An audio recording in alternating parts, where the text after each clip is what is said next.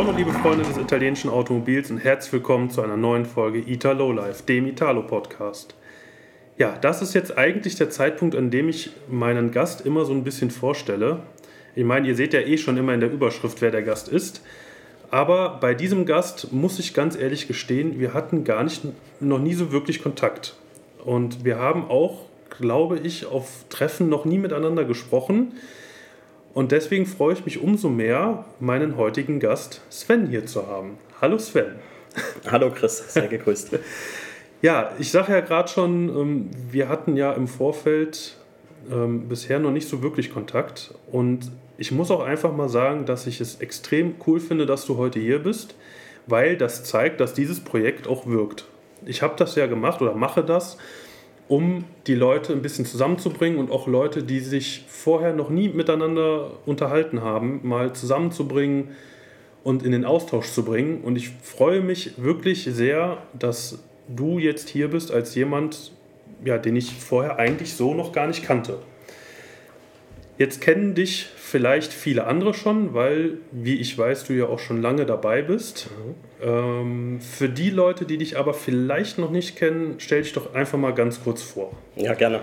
Also mein Name ist Sven Weber. Ich habe zu meinem 18. Geburtstag mein erstes italienisches Auto bekommen. Das ist mittlerweile 20 Jahre her. Also ihr könnt jetzt selber rechnen, wie alt ich bin. Ich komme aus dem schönen Ort Hohenstein-Ernsthal. Das liegt äh, zwischen Chemnitz und Zwickau. Und der Ort ist eigentlich durch seine Rennstrecke bekannt, den Sachsenring. Ähm, der Sachsenring ist eine Rennstrecke, auf der einmal im Jahr die MotoGP gefahren wird. Das ist die Königsklasse des Motorradrennsports. Das ist sowas vergleichbar mit der Formel 1. Nur cooler. Richtig, also es das bedeutet, dass ein 17.000 Einwohnerort auf einmal 200.000 ähm, Gäste an einem Wochenende hat. Und das ist schon eine schöne Atmosphäre. Das ist quasi das Wacken der Motorradszene. Auf jeden Fall, so kann man das sagen. Ja, cool. Ähm, zu mir sei gesagt, ähm, persönlich, ich hab, bin in dem Kapitel meines Lebens, wo die Familienplanung abgeschlossen ist. Bedeutet, ich habe drei wundervolle Söhninnen. Die große Tochter ist ähm, acht Jahre, die mittlere sechs Jahre und die kleine ist zwei Jahre. Ich bin seit 20 Jahren fast selbstständig als Versicherungsmakler. Habe da meine zwei Niederlassungen mit Mitarbeiterinnen und bin dort bei mir in der Region halt tätig. Sehr schön.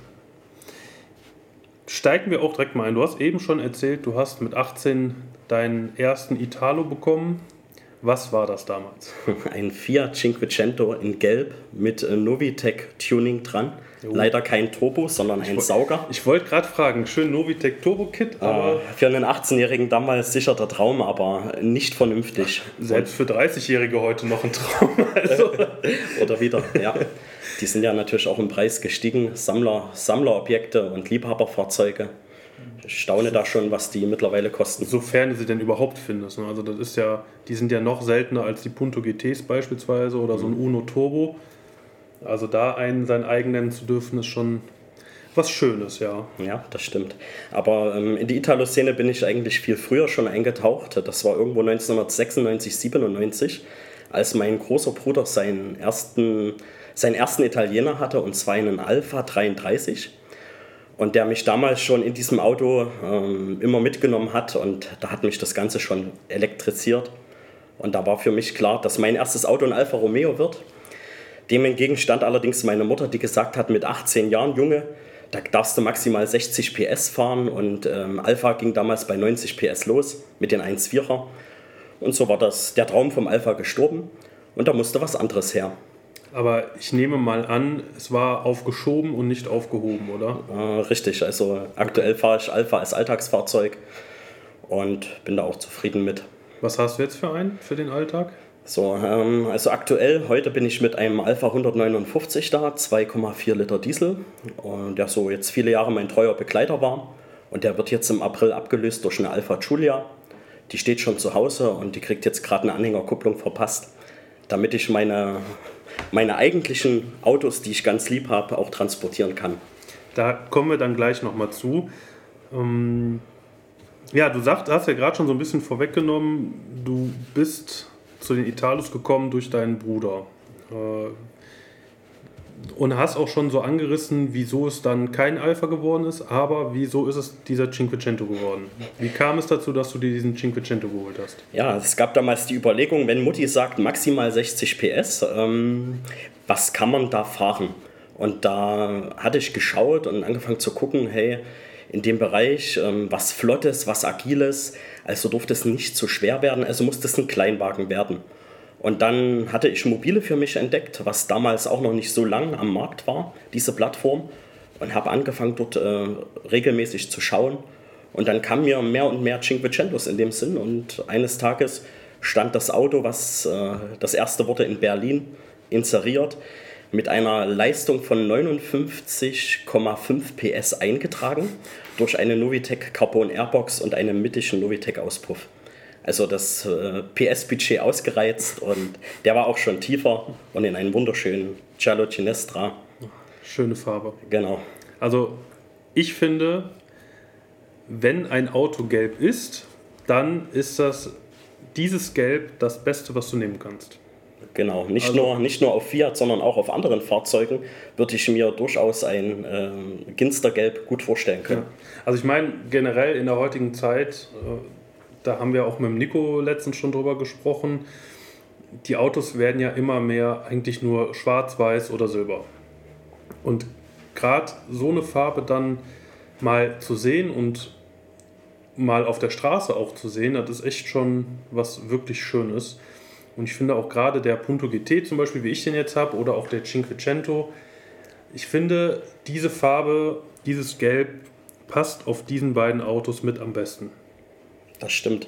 Und wenn man in die Fiat-Modellpalette schaut, die danach kam, speziell jetzt beim Fiat äh, Punto 188, hat ja auch Fiat zwei totale Knallerfarben gebracht, äh, die leider verkannt werden. Das ist zum einen dieses Schlumpfblau, mhm.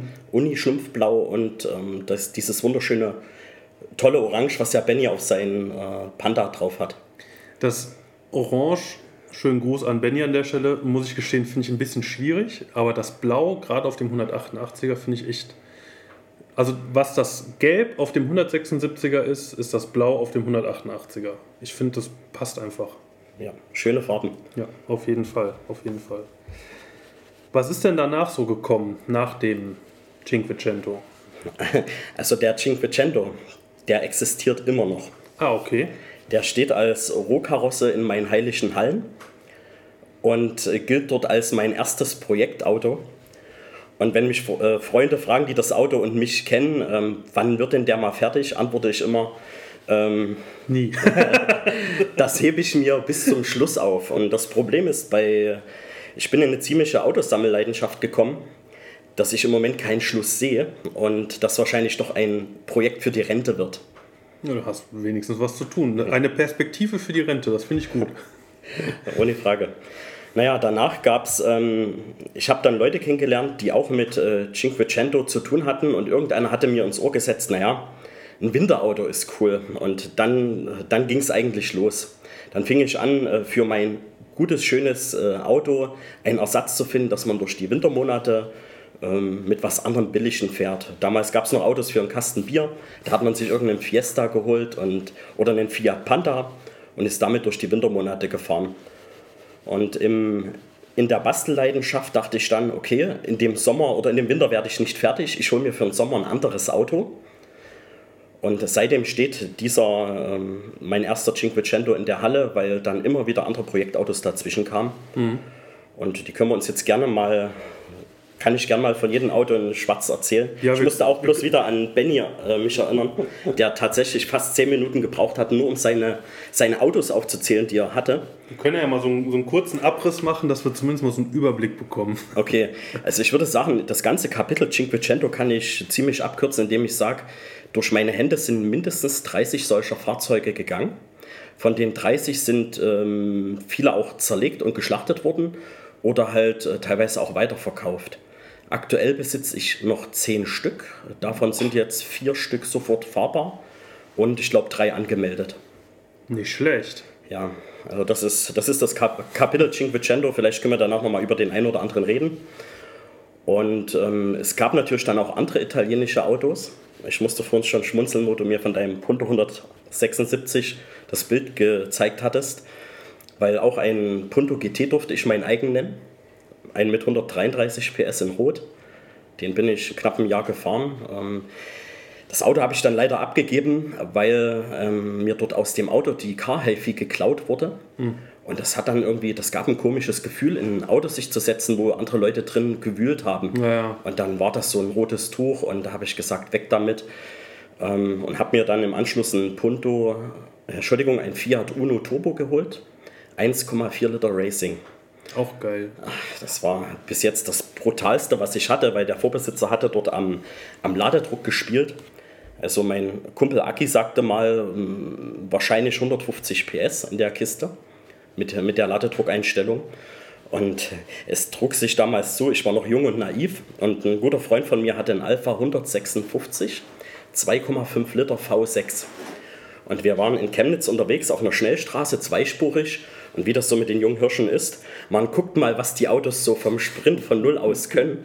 Und dieser Uno Turbo ist diesen äh, V6 Alpha haushoch überlegen weggezogen. So eine brutale Maschine war das. Blöd bloß, dass am Ende der Straße dann die Polizei kam, aus, aus einer Seite abgebogen, wo wir sie hätten nicht erwartet. Die Spielverderber. Ja, dann ging das Blaulicht an, aber bis auf ähm, einen großen Schreck und eine mündliche Ermahnung, dass man doch in der Ortschaft sich bitte an die Geschwindigkeit halten sollte, ähm, haben wir dort zum Glück keinen Ärger bekommen. Das waren noch Zeiten. Ja. Heute hätten sie dich wegen einem illegalen Rennen festgenommen, äh, eingesperrt und du wärst die nächsten 80 Jahre nicht mehr rausgekommen. Wobei meine Sorge damals schon war, gucken die sich jetzt das Auto intensiv an und stellen da fest, dass da dran rumgefriemelt wurde. Aber wie gesagt, Glück gehabt. Bist du denn selber jemand, der auch, ähm, ich sag mal, ich, auch wenn ich dieses Wort echt nicht mag, tuned? Oder bist du eher jemand, der sagt, ich fahre die Dinger aus Leidenschaft und dieses Basteln ist mir gar nicht so wichtig oder dieses Umbauen? Mm, ich kann die Frage komplett so beantworten, dass ich eigentlich der Bastler, Friemler, Schrauber bin und dass alles, was danach kommt, äh, Beiwerk ist. Also ich habe ähm, zu meinem Job ähm, als Ausgleich nutze ich das Autoschrauben und das, es gibt nichts Schöneres, als wenn man den ganzen Tag mit Papier und Menschen zu tun hatte, sich danach in die Garage einschließt, einen Schraubenschlüssel in die Hand nimmt und Ohne halt, Menschen. ja, genau, schöne, schöne Musik in die Anlage und dann einfach äh, machen kann und produktiv sieht, äh, das, was wird. Ja. Das erfüllt mich. Das ist schön. Ich glaube, das können so ziemlich alle Hörer hier nachvollziehen. Ja, fang, machen wir weiter mit deiner Liste. Wir sind beim Uno Turbo stehen geblieben. Äh, genau, na, irgendwann musste dann zu diesem ganzen Hickhack mit äh, schönem Wetterauto und billigem Winterauto mal ein seriös, seriöses Auto her. Und das wurde dann ein Fiat Stilo Multiwagen mit 1,6 Liter und dem Getriebe, was gerne kaputt geht. Und das Auto hat mich dann auch viele Jahre begleitet. Äh, war ist das Getriebe kaputt nee, ich hatte es, ich glaube, zweimal repariert. So, ähm, okay. Wir hatten dann noch einen zweiten für die, in der Familie, bei dem ging auch das Getriebe kaputt. Und so wurde das Auto dann irgendwann mal ersetzt gegen meinen ersten Alpha 159 Ti, damals in schwarz 2,4 Liter. Der hat mich ein Jahr begleitet. Jetzt können wir relativ galopp machen. Danach kam ein Fiat 500 Abarth Competizione in Rot auch ein schönes Auto, den hatte ich Maserati-Felgen mhm. spendiert. Also nicht Original Maserati, sondern diese, Chris, du kennst die, die mhm. Optik aus dem ja, Maserati-Modell. Ja. Und ähm, in der Zeit wurde dann meine erste Tochter geboren. Und meine ganzen bekannten Freunde, Verwandten, die haben mich wieder belächelt und gesagt, was willst denn du mit so einem Auto? Ähm, da passt doch gar nichts rein. Und am Ende. Ich kann aus Erfahrung sagen, da passt mehr rein, als man meint. Ne? Schönen Gruß an Torben, deine 17 Zoll Schlauchboot, Felgen, Reifen-Kombination, die hat auch da reingepasst. Ich musste zwar den Beifahrersitz ganz nach vorne schieben, aber es hat gepasst. ich habe mir das natürlich auch nicht nehmen lassen, das zu beweisen, dass das geht mit so einem kleinen Auto. Und wir waren dann 14 Tage in Polen im Urlaub mit unserer Tochter, damals noch mit Buggy und Gepäck für, für zweieinhalb Leute. Und das hat alles wunderbar geklappt. Allerdings auf den Rückweg musste ich ziemlich schauen, wo ich dann die ganzen Büchsen Bier platziere. Und habe da wirklich jede Lücke genutzt, um noch äh, polnisches Bier in Ecken zu stopfen. Also vor allem, was ich ja immer so faszinierend finde, wenn man mal zurückdenkt, so 60er, 70er Jahre, da sind die Leute mit den alten 500ern oder mit so diesen 126er Polski Fiats, einem Uno etc. sind damit vollgepackt bis oben hin zu viert oder fünft in einem Auto in den Urlaub gefahren. Warum sollte das mit einem Abarth nicht gehen? Genau. Also, wo ein Wille, da ein Gebüsch. Das und, funktioniert schon, wenn man das will. Und man muss ja mal fairerweise sagen, der Fiat 500, auch wenn der als Kleinwagen von Fiat verkauft wird, ist das kein Kleinwagen. Der Radstand und die Breite des Fahrzeuges äh, gleicht, ich sag mal, fast einem Vierer Golf gefühlt. Und ein alter Fiat 500 oder Fiat 600 hat ja gefühlt nur ein Drittel des ganzen Fahrzeugvolumens wie der aktuelle 500. Ja. Und auch da, wie gesagt, konnten die Leute ja. mit in Urlaub fahren. Richtig. Haben vielleicht kein polnisches Bier mehr mit zurückbekommen, aber. ja, wenn sie denn überhaupt nach Polen damit gefahren sind. Ja. Oder das Auto nicht da geblieben ist. Na, wobei ähm, das auch nur ein Gerücht ist, weil die Polen selber klauen nicht die Autos, beziehungsweise die landen nicht in Polen. Die geklauten Autos, die gehen weiter, die gehen nach Osteuropa, ja. Lettland, Litauen, Estland. Dort landet das Zeug und nicht in Polen, wie man ja, annimmt. Das, das, ist ja auch immer nur so ein, ich sag mal, so ein Klischeewitz, den hm. man so macht. Äh, gibt ja auch hier irgendwie polnischer Triathlon äh, nach Polen, äh, nee, wie war das, mit dem Auto nach Polen zu Fuß zurück polnischer Biathlon, nicht Triathlon. oder äh, ich mache Urlaub in Polen, mein Auto ist schon da, irgendwie so. Mhm. Ähm, ja, das ist ja nur, nur Blödsinn. Auch da, also es mag natürlich sein, dass es da vielleicht mal eine Zeit gab, wo es so war, aber ich glaube, die Zeiten sind weitestgehend auch vorbei. Ohne Frage. So, ähm, jetzt hatte ich ja gesagt, ähm, ich will das Kapitel Cinquecento recht schnell abhalten indem ich sage, es gab mal über 30 Stück. Ähm, es sind aber doch ein paar Autos, wo ich gern ein paar Worte dazu verlieren wollen würde. Und ähm, das sind im Prinzip erstmal zwei Fahrzeuge. Das erste Auto, was ich mir dann geholt habe, war ein Spenderfahrzeug, was mich äh, dann jahrelang nicht mehr losgelassen hat. Das war ein Fiat Cinquecento Trofeo. Äh, kannst du mit dem Trofeo was anfangen? Äh, jein. Also ich bin selber nicht so im Cinquecento Game drin, muss ich gestehen, habe aber ähm, mitbekommen, dass zum Beispiel der David Behnke sich ja aktuell einen aufbaut. Ähm, und bin gespannt, wie der aussieht, wenn er fertig ist. Wo dieses Trofeo aber herkommt, weiß ich für mich jetzt an der Stelle allerdings nicht, muss ich gestehen. Okay, an der, da würde ich gerne mal ausholen, weil das eine total interessante Geschichte ist, weil der Fiat in den 90er Jahren sehr viel Geld ausgegeben hat, um junge Nachwuchsfahrer im Motorsport zu fördern. Und damals wurde die Trofeo Cinquecento ins Leben gerufen, die in ganz Europa abgehalten wurde. Bedeutet, es waren sieben oder acht Ländercups, äh, wo diese Autos von privaten Startern, jungen Leuten eingesetzt werden konnten, mit, dem, mit der Möglichkeit, wenn die dort gewinnen, Geld von Fiat zu bekommen. Und so hat äh, jede Mannschaft, die dort äh, in einem Jahr einen Gewinn eingefahren hat oder den Hauptgewinn eingefahren hat, ein Auto bezahlt bekommen, plus äh, nochmal 5000 D-Mark extra. Und als Krönung durfte das Gewinnerteam der Landesliga im Werksrennwagen von Fiat auf der Rallye Monte Carlo starten. Das ist ja cool. Und äh, es war damals normal, dass zu jeder größeren Rallye-Veranstaltung in Deutschland die Trofeo hinterhergefahren ist bedeutet auch, dass sehr viele Menschen, die nichts mit Fiat zu tun haben, aus der Zeit diese Rallye-Autos noch kennen, weil das so der Schluss vom Starterfeld war. Und ähm, das Tolle an den Autos ist, die hören sich brutal an. Man denkt, es kommt ein Rallye-Bolide mit 200 PS und dann kommt ein Cinquecento mit irgendwas um die 50 bis 60 PS um die, um die Ecke gerollt und es war spektakulär anzusehen. Waren die denn auch so damals mit Straßenzulassung oder waren die quasi wirklich nur für den Rennbetrieb gebaut? Ach, das waren schöne Zeiten. Die waren alle mit Straßenzulassung. Ich, ich wusste, ich wurde zu spät geboren. Das ist wirklich der Wahnsinn. Ähm, in den Papieren steht alles eingetragen drin. Von, ähm, von einem speziellen Renncut über Fächerkrümmer, über einen ultralauten Auspuff. Die dB wurden hochgenommen, die Abgasnorm wurde verschlechtert. Alles eingetragen mit Stempel von Fiat inklusive Käfig und Sitzen.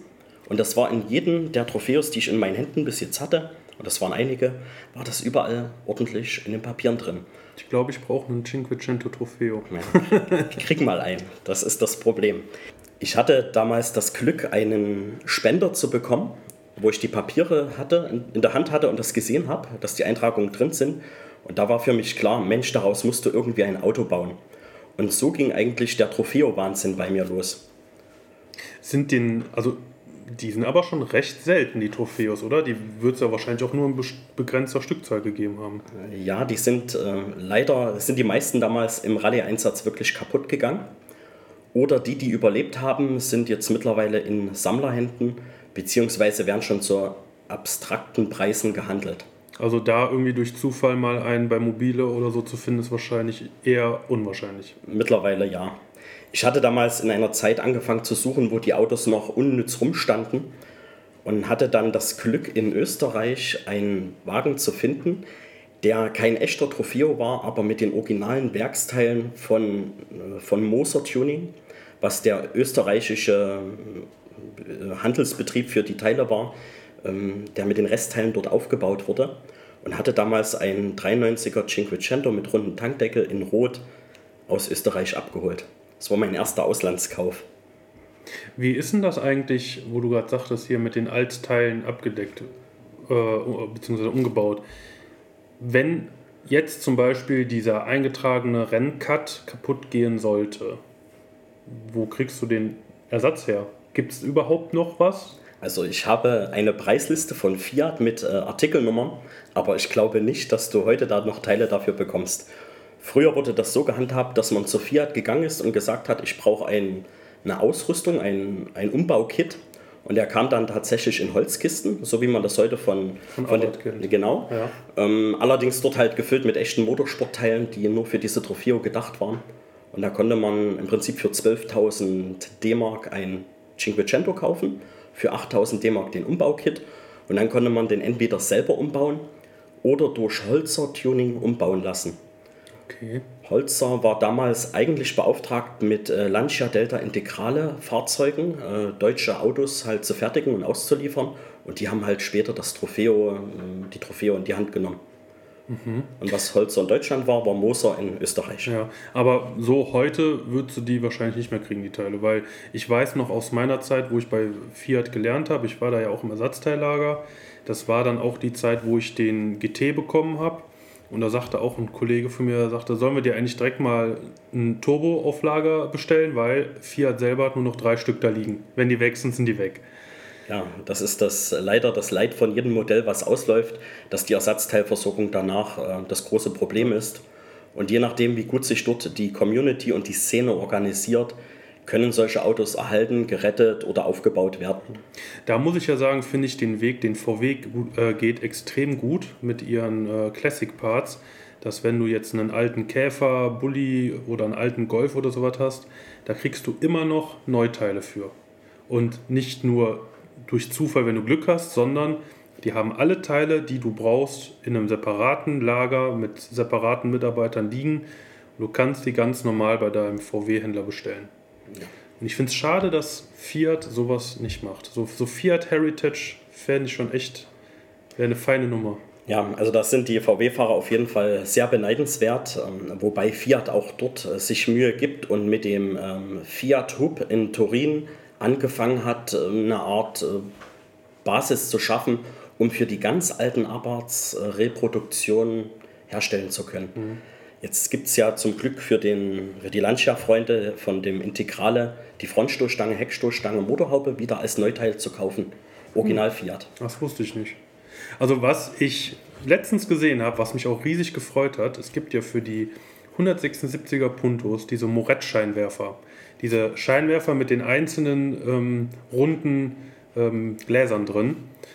Und die waren auch über Jahre hast du die, wenn überhaupt, gebraucht bekommen und dann in einem A schlechten Zustand und B total überteuert.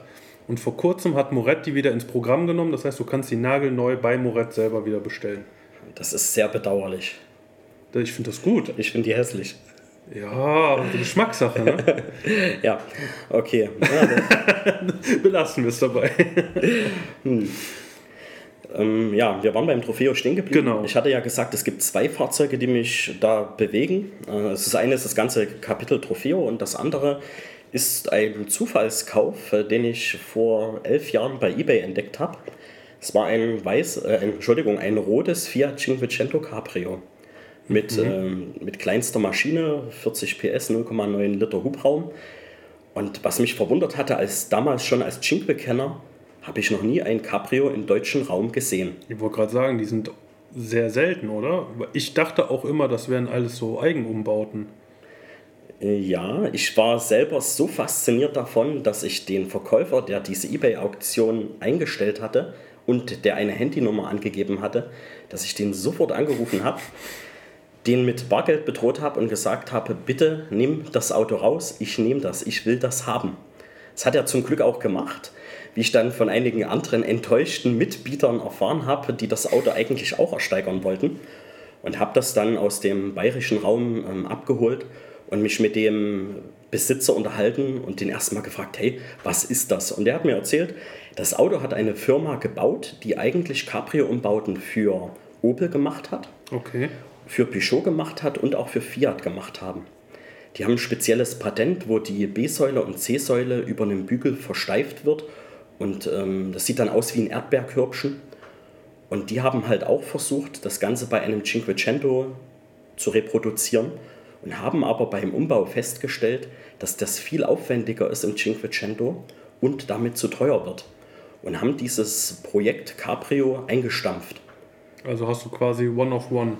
Richtig, genau. Die Nummer 1, äh, es war ein Prototypenfahrzeug, was eine Eintragung bekommen hat, auf Grundlage, dass die halt dieses Patent dort haben was halt wirklich ein Einzelstück bis heute ist. Und Krass, ja, so ein Glückwunsch. Ja, das war ein, ähm, Zu, äh, Zufallstreffer und es, ich habe dann im Nachgang noch festgestellt, dass es in den Niederlanden noch einen Hersteller gab, der Terberge hieß und Terberge hat auch Cabrios gebaut, 16 bis 20 Stück.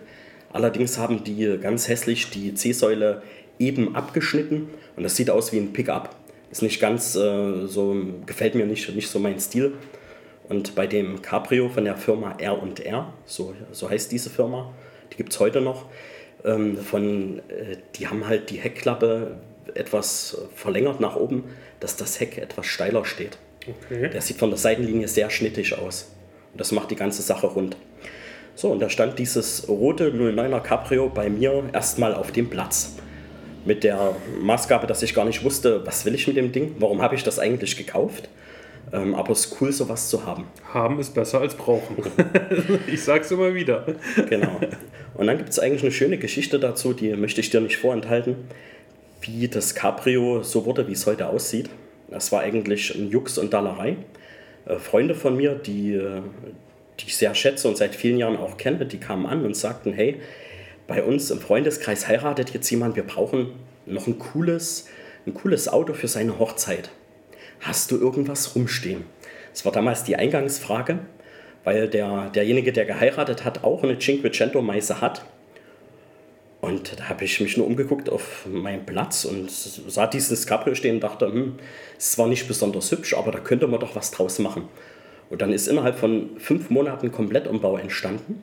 Das hat bedeutet, ähm, ich habe das Auto komplett zerlegt auf die Rohkarosse meine Freunde äh, Conny und Alex Klemm aus Jöstadt, die Motorsport machen mit Fiats, die haben mich da dort tatkräftig unterstützt und haben in einer Garagenlackierung auf Premium-Niveau das Fahrzeug in einem äh, Kala-Weiß, das ist ein Weißton von Daihatsu, komplett neu lackiert. Da habe ich die Karosse zurückbekommen und dann habe ich angefangen, äh, dort einen Motorumbau zu machen, die Innenausstattung umzubauen, den Kabelbaum umzubauen, Fahrwerk umzubauen, Bremse umzubauen und dann ist am Vorabend äh, der Hochzeit das Auto nicht ganz fertig geworden. Mhm. Und am Tag der Hochzeit dachte ich früh, ich mache noch fix das und das fertig. Und äh, meine Freunde haben mich dann schon ungeduldig erwartet, wo bleibt der, wo bleibt der? Und dann kam ich mit der Kiste echt um die Ecke. Geil. Und ähm, das ist so eine Geschichte, die werde ich in meinem Leben nicht vergessen. Die Braut wurde vor die Kirche gefahren in diesem weißen Cabrio. Die Braut war komplett in weiß, der Bräutigam war auch komplett in weiß gekleidet und eigentlich ein ganz grober Schnitzer, aber der, der Bräutigam sieht das Auto, die Braut steigt aus und der geht um das Auto rum. Natürlich hat er seine. Car guys be like. ja. Und der war halt wirklich hin und weg. Und nach der Trauung in der Kirche sind die dann mit dem weißen Cabrio zum Veranstaltungsort gefahren Und äh, dann hat der Bräutigam nur gesagt, ja Junge, du musst mal noch Spur und Sturz einstellen. Das Ding zieht in alle Richtungen. also so eine Just-in-Time-Geschichte war das. Sehr cool.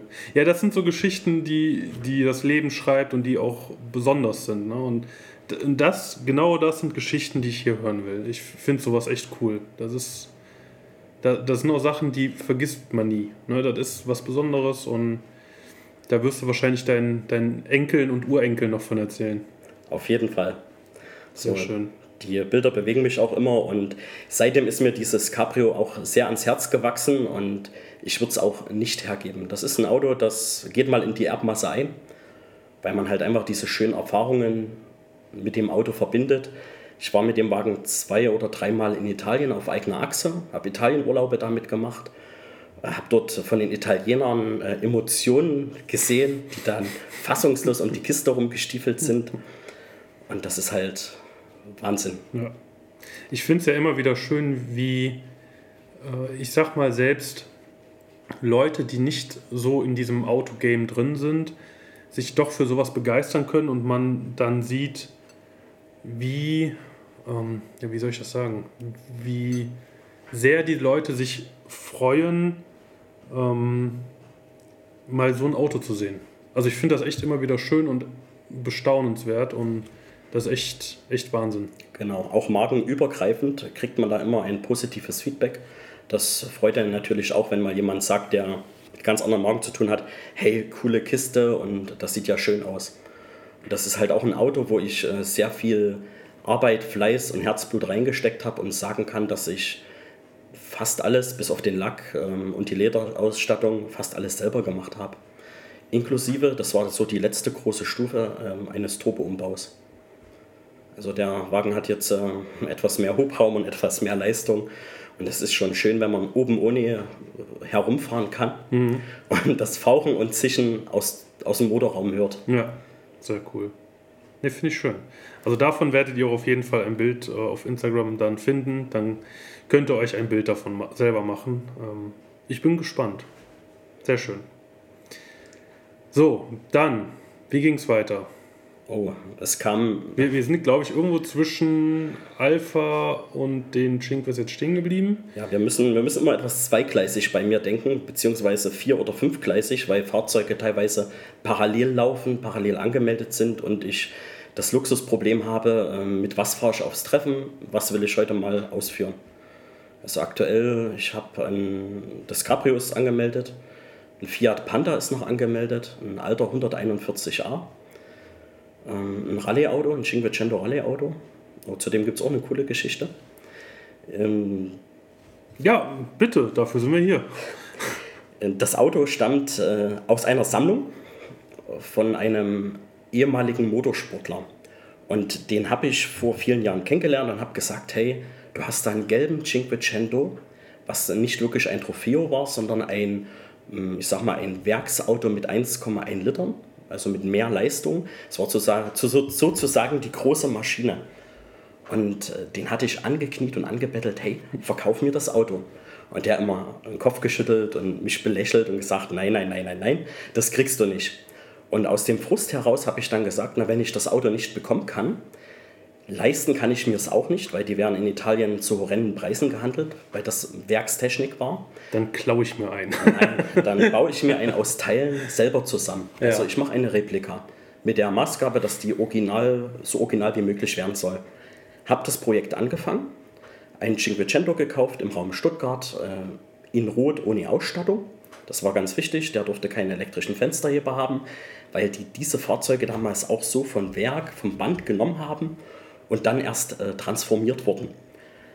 Und habe angefangen, die Karosse zu strippen, inklusive allen Dichtnähten, inklusive den Unterbodenschutz, alles runtergeholt. Die komplette Karosse ist nachgeschweißt und dank Conny und Alex Klemm aus Jürstadt, danke nochmal, ähm, neu lackiert worden. Mittlerweile sind die mit ihrer äh, Garagen-Profilackierung auf einem Niveau wie ein echter Lackierbetrieb und äh, haben dort ein, äh, mir eine wunderschöne rote Karosse zurückgestellt die jetzt als eins meiner Projekte noch bei mir in der Schrauberhalle steht und auf Komplementierung wartet. Sehr cool. Ja, David Benke, schönen Gruß. Der nervt schon immer, er will mal am Wochenende vorbeikommen, das Auto mit mir zusammenstecken. Aber die liebe Zeit. Das heißt, du hast jetzt, wenn ich das richtig im Kopf habe, aktuell mindestens zwei Projekte am Laufen. mindestens. Also den, den du als erstes hattest, dein quasi Langzeit-Rentenprojekt mhm. und den jetzt. Und noch eigentlich ein anderes Auto, was in der Wertigkeit noch, noch spektakulärer ist. Einen schwarzen Fiat Cinquecento, ursprünglich Novitec Turbo, der auch mit sehr viel Liebe umgebaut wurde. Zu einem 1,4 Liter 16V Turbo mit großem Lader und aufgearbeiteten Motor, wo eigentlich nur noch aktuell äh, die Abstimmung fehlt. Also ein frei programmierbares Steuergerät und ein jemand, der das kann. Und wenn ich da mal jemanden finde, dann könnte ich auch das Auto endlich auf die Straße bringen. Weil das, ähm, ich sag mal, da habe ich alle Register gezogen. Bedeutet, äh, die ganzen Scheiben sind aus Makrolon. Die Blechteile sind durch äh, Kohle, äh, Entschuldigung, nicht Kohlefaser, durch GFK-Teile ersetzt worden. Es ist ein Sportfahrwerk drin, ist eine große Bremsanlage drin. Es hat keinen Unterbodenschutz, ist innen außen weiß lackiert.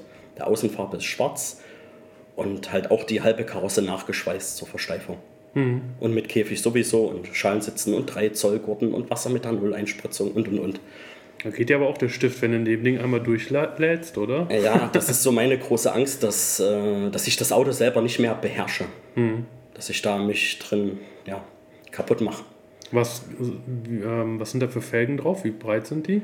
Also ich habe ja wechselnde, ich habe mehr Felgensätze wie Autos. Das ist ja das große Problem. ich die deshalb, deshalb, na, das artet dann darin aus, dass man sagt, hey, jetzt hast du so schöne Felgen, da bräuchtest du eigentlich noch ein Auto dazu. Und dann fängst du an, noch ein Auto zu kaufen. und dann findest du schöne Felgen, auch die werden auch schön. Genau, und dann geht das immer so weiter. Die, äh, es sind aktuell vom Lancia Delta Integrale äh, diese Monte Carlo Design Felgen drauf in 16 Zoll die gab es auch später mal auf den Delta 2, also dem Nachfolger vom Integrale, in Lochkreis 4x98. Also die passen wunderbar drauf. Mhm. Das sind aber nur die Hinstell schönen Felgen zum Angucken. Und äh, fahren tue ich 15 Zoll mit Slicks. Hm. Wenn es denn dann mal wieder fährt, muss 195er oder was sind da drauf? Ähm, das sind 165er Slicks. 165er. Gibt es mittlerweile den Hersteller nicht mehr. Jetzt muss ich gucken, dass meine noch halbwegs taugen. Ja, weil grundsätzlich ist ja, wenn du viel Leistung hast, brauchst du ja auch relativ breite Räder, um die Leistung irgendwie auf die Straße zu kriegen und den noch gut handeln zu können. Deswegen die Frage, ob du dann auch breitere Felgen genommen hast, um halt eben den noch ein bisschen ähm, unter Kontrolle zu halten, sag ich mal. Das wird äh, Doing by Donny. Äh, doing by ähm, Ich muss schauen, wenn das Ding dann auf der Straße fährt, was geht und was geht nicht. Ich habe die Technik mittlerweile da liegen, um da auch ein Allrad draus zu bauen. Aber das ist Zukunftsmusik, weil erstmal muss das Ding abgestimmt werden, es muss fahren und dann muss ich sehen, wie weit drehe ich die Leistung zurück. Mhm. Weil der ist ein ordentlicher Krümmer gefertigt worden von East Racing Motorsport. Die haben sich da echt äh, richtig Mühe gegeben mit Thermoisolierung. Es sieht auch spektakulär aus. Da hängt ein großer GTX-Lader dran, was vor acht Jahren noch so die oberste Liga war bei Garrett. Und theoretisch kann der Lader über 300 PS drücken aus den 1,4 Litern. Hm. Und es gibt wohl auch in Polen Umbauten, die teilweise 400 PS plus fahren.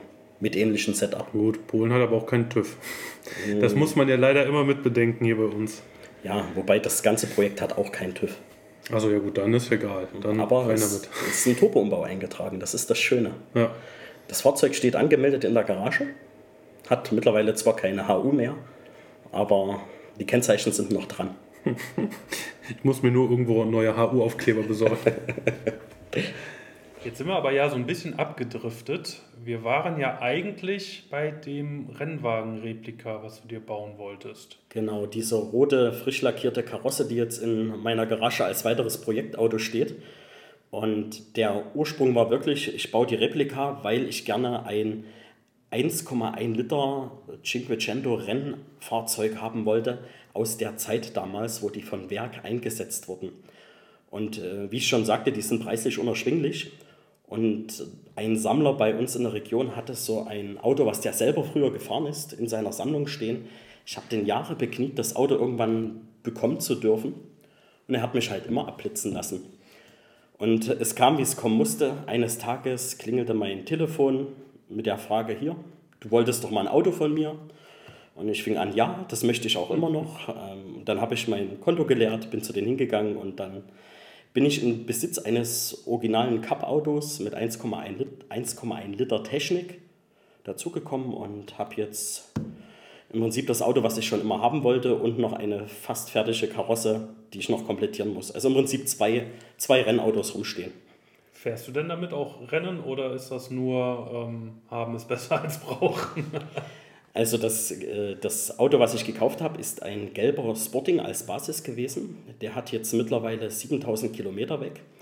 Davon sind aber allerdings nur 1000 Kilometer oder 2000 im Renneinsatz auf die Karosse gekommen weil das vorher als Vorführfahrzeug im Autohaus lief. Und ähm, ich habe das Auto, wo ich das bekommen habe, einen kompletten Service gemacht, also Flüssigkeiten getauscht, alles gangbar gemacht und durchgecheckt. Bin nach, nach einer Standzeit von 20 Jahren zum TÜV gefahren bei uns, habe eine TÜV-Plakette bekommen und habe das Auto ganz regulär wieder angemeldet bekommen. Ach krass, das heißt, du kannst mit einem Rennfahrzeug normal auf der Straße fahren. Richtig, weil der aus der guten alten Zeit kommt, wo der TÜV diese Motorsportsachen in die Papiere eingetragen hat. Heute braucht man ja einen KFP, einen Wagenpass, mit dem man diese Umbauten für die Rallye-Fahrzeuge dokumentiert mit Bildern. Und dazu braucht man eine Sondergenehmigung, dass man dann das Auto im äh, Straßenverkehr nutzen darf. Meiner stammt noch aus der Zeit davor. Damals war alles besser. ich sag ja, ne, ich bin viel zu früh geboren worden. Oder wir alle sind, glaube ich, ein bisschen zu früh geboren worden bei den, bei den Möglichkeiten, die man damals hatte. Genau, umso besser ist das, wenn man so ein Auto findet und man hat das äh, in den Papieren drin, dass das natürlich auch heute noch ähm, interessant ist, weil viele Eintragungen relativ schwammig damals gemacht wurden. Da steht halt nicht irgendwelche ellenlangen Nummern drin, sondern durch geänderten Sportluftfilter, durch geänderten Auspuff und da wird eine andere dB-Grenze eingetragen und fertig war der Lack. Und heutzutage wird sowas angezweifelt, trotz allem und abgeschleppt und stillgelegt. Ja, Hast du damit schon mal Probleme? Ähm, ich versuche immer relativ auf Augenhöhe und sympathisch mit den Polizisten, die mich kontrollieren, zu reden. Es gab einmal eine Situation, ich bin durchs Ruhrgebiet gefahren mit meinem weißen Cabrio und äh, hatte das Handy in der Hand und war nicht schnell unterwegs, aber das Cabrio ist schon tuningmäßig sehr auffällig. Und die Polizei auf der Autobahn hat das gesehen und hat mich rausgezogen. Eingetragen war zu dem Zeitpunkt an dem Auto nichts, bis auf der Cabrio-Umbau. Mhm. Das hieß Fahrwerk, Räder, Motor, nichts eingetragen. Das gehört alles zum Cabrio-Paket. und die, natürlich, äh, die Polizei aus Nordrhein-Westfalen, die ist da ja sehr spitz drauf. Das weiß man eigentlich im Bundesgebiet. Und dann kam natürlich die Frage, ähm, ist denn alles eingetragen? Und ich habe dann etwas angefangen rumzustammeln mit einer charmanten Ausrede, das ähm, irgendwie so rund gekriegt, dass die mich dann ähm, haben weiterfahren lassen. Auch ohne die Eintragung. Welche Ausrede hast du benutzt? Das muss ich wissen als Kölner.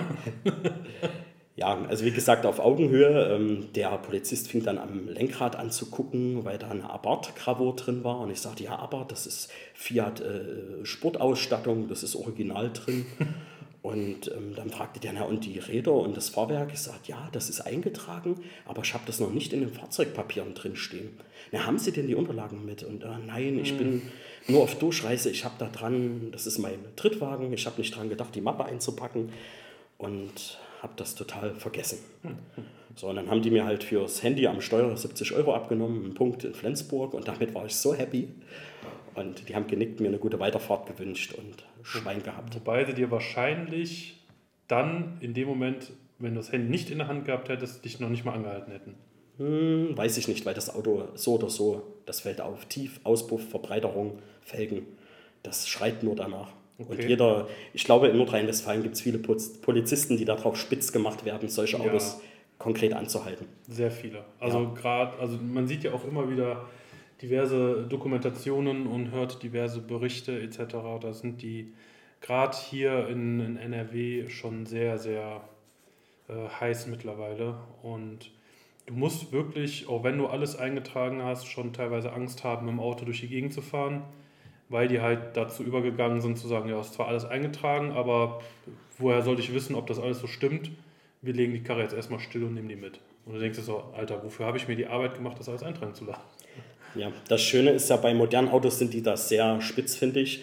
Bei den alten Fahrzeugen aus den 90er Jahren äh, kann man ja immer noch auf diese alte Zeit drauf hinweisen und ja. sagen, das ist ähm, zeitgenössisch gewesen, ja. das war damals der Standard, das war erlaubt. Oder hey, du bist jünger als die Kiste, Polizist, was denkst du? Äh, wir leben noch ja. nicht immer so borniert, früher ging das mal. Natürlich in einem freundlicheren Ton, aber Klar. meist ist es ja so, die Jungs sind 27, müssen sich ihre Schulterklatze verdienen und haben dann ähm, ja, so, solche Opfer. Was ich persönlich auch oftmals schon ähm, so das Gefühl habe, dass du gerade mit einem Italiener so ein bisschen unterm Radar fliegst. Wenn du nicht gerade einen super lauten Abarth unterm Hintern hast, der nochmal extrem lauter ist, als er sein darf, dann bist du eigentlich relativ safe. Also mit dem, ähm, mit dem Punto zum Beispiel wurde ich bisher noch nicht angehalten. Dreimal auf Holz klopfen. Ne? Aber das sind halt so Sachen, ich glaube tatsächlich, die sind dann eher so auf diese Mercedes, BMW, Audi, Golf, so die Geschichten eingeschossen. Und von den Italienern lassen die vielleicht teilweise auch die Finger, weil die sich damit überhaupt nicht auskennen. Wo, wobei so ein aktueller Fiat 500 Abarth, also auch deiner Chris, mhm. die blubbern und brüllen ja schon hinten raus. Das ja, ist aber zwar das ist halt nicht, halt original. Ja, ist halt nicht extrem laut, aber es hört sich für den Außenstehenden brutal an. Ja. Und da kann auch schon ein ganz falscher Eindruck entstehen, dass das ein Tuning-Auto ist und dann muss man die Leute erstmal besänftigen und sagen, Moment, ist wirklich original. Und dann am besten noch ein Prospekt in den Unterlagen haben, wo man zeigen kann, hier, schau, Polizist. Tatsächlich wurde ich hier vor der Tür boah, das ist jetzt auch schon äh, zwei Jahre her oder so, das war noch vor diesem ganzen Corona-Scheiß, äh, wurde ich angehalten, auch weil wir hier die Polizeistation direkt um die Ecke haben. Und die haben dann auch so allgemeine Verkehrskontrolle und ich persönlich bin auch jemand, der dann immer aufgeschlossen und auf Augenhöhe mit denen spricht, weil ich das halt auch nicht anders kenne. Mein Onkel, der ist Leiter der, äh, der ähm, Autobahnpolizei hier in, Köln, von daher ähm, Ne? Das ist ein Mensch wie du und ich. Und dann habe ich denen auch gesagt, ja, hier so und so und äh, Fahrwerk eingetragen mit Distanzscheiben, alles schön und gut. Und dann hatten die sich das längere Zeit angeguckt. Und ich hatte auch da das noch nicht in den Papieren stehen, sondern nur diesen TÜV-Ausdruck dabei. Und dann sagte der Polizist mir, Sie wissen schon, dass Sie es eintragen lassen müssen. Ich sage, ja, bin ich noch nicht so gekommen. So, guck noch mal drauf. Seit zwei Jahren nicht. Ich sage, ja, bin ich noch nicht so gekommen. Ja, okay, und die waren wirklich total nett und super freundlich und auch jung noch. Und dann sah ich nur im Rückspiegel, wie die hinterm Auto standen und so ein bisschen noch geguckt haben und Fahrwerk geguckt haben und haben dann irgendwas sich unterhalten und ich sagte dann immer so, Entschuldigung, kann ich irgendwie weiterhelfen? Weil es machte so den Eindruck, so passiert irgendwie nichts mehr. Nee, nee, ich äh, erkläre dem Kollegen, der ist neu, dem erkläre ich nur hier so ein bisschen was, worauf er achten muss und so. Aber bei Ihnen passt alles hier. Ähm, Lassen Sie das aber bei Gelegenheit noch in den Fahrzeugschein. Ja, ja, ja, ja, ja. Schöne Geschichte, die auch nochmal gut ausgegangen ja. ist. Also mir war das auch eine Lehre, weil mir ist dann schon, wie sagt man, der Stift gegangen. Ich habe dann mich bemüht und habe jetzt an einem Cabrio diese ganzen Umbauten, Motorumbau, Turboumbau, Bremseumbau, Spoilerlippe, Verbreiterung, also alles safe in den Papieren stehen. Und das seit 2018. Natürlich war es eine Herausforderung, alle Papiere und Dokumente aus den 90er Jahren nochmal zusammenzubekommen. Aber dank einer guten Community in der Cento-Szene, ähm, die mir, haben mir viele Leute geholfen, Dokumente beizutragen, konnte ich dem heutigen TÜV nachweisen, früher gab es das so und der hat das abgenickt und das alles eingetragen, ohne Stress. Es war ein Aufenthalt von zwei Stunden bei der DEKRA. In Sachsen kann die DEKRA nur eintragen. Und der hat genickt und hat abgeschrieben, hat genickt und hat weiter abgeschrieben und dann steht jetzt alles mit Alonne in den Papieren drin. Ja, also ich habe auch, ich glaube, in irgendeiner Folge war das schon, da habe ich auch gesagt, es ist wirklich viel wert, wenn du an einen TÜV-Prüfer gerätst, der da auch wirklich Bock drauf hat. Wenn du, wenn ich bedenke, ich war mit dem, mit dem GT auch, als ich da Fahrwerk, Felgen und alles eintragen lassen wollte, einmal so quasi Rundum-Paket bin ich auch hier in Köln zuerst zum TÜV gefahren, habe dem das gezeigt.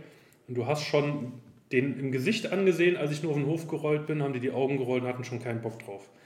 Und du hast wirklich auch, ich stand dann daneben und die haben wirklich gesucht und, ver, und versucht, irgendwas zu finden, wo sie sagen können, nee, das trage ich so nicht ein, sie fahren jetzt wieder vom Hof.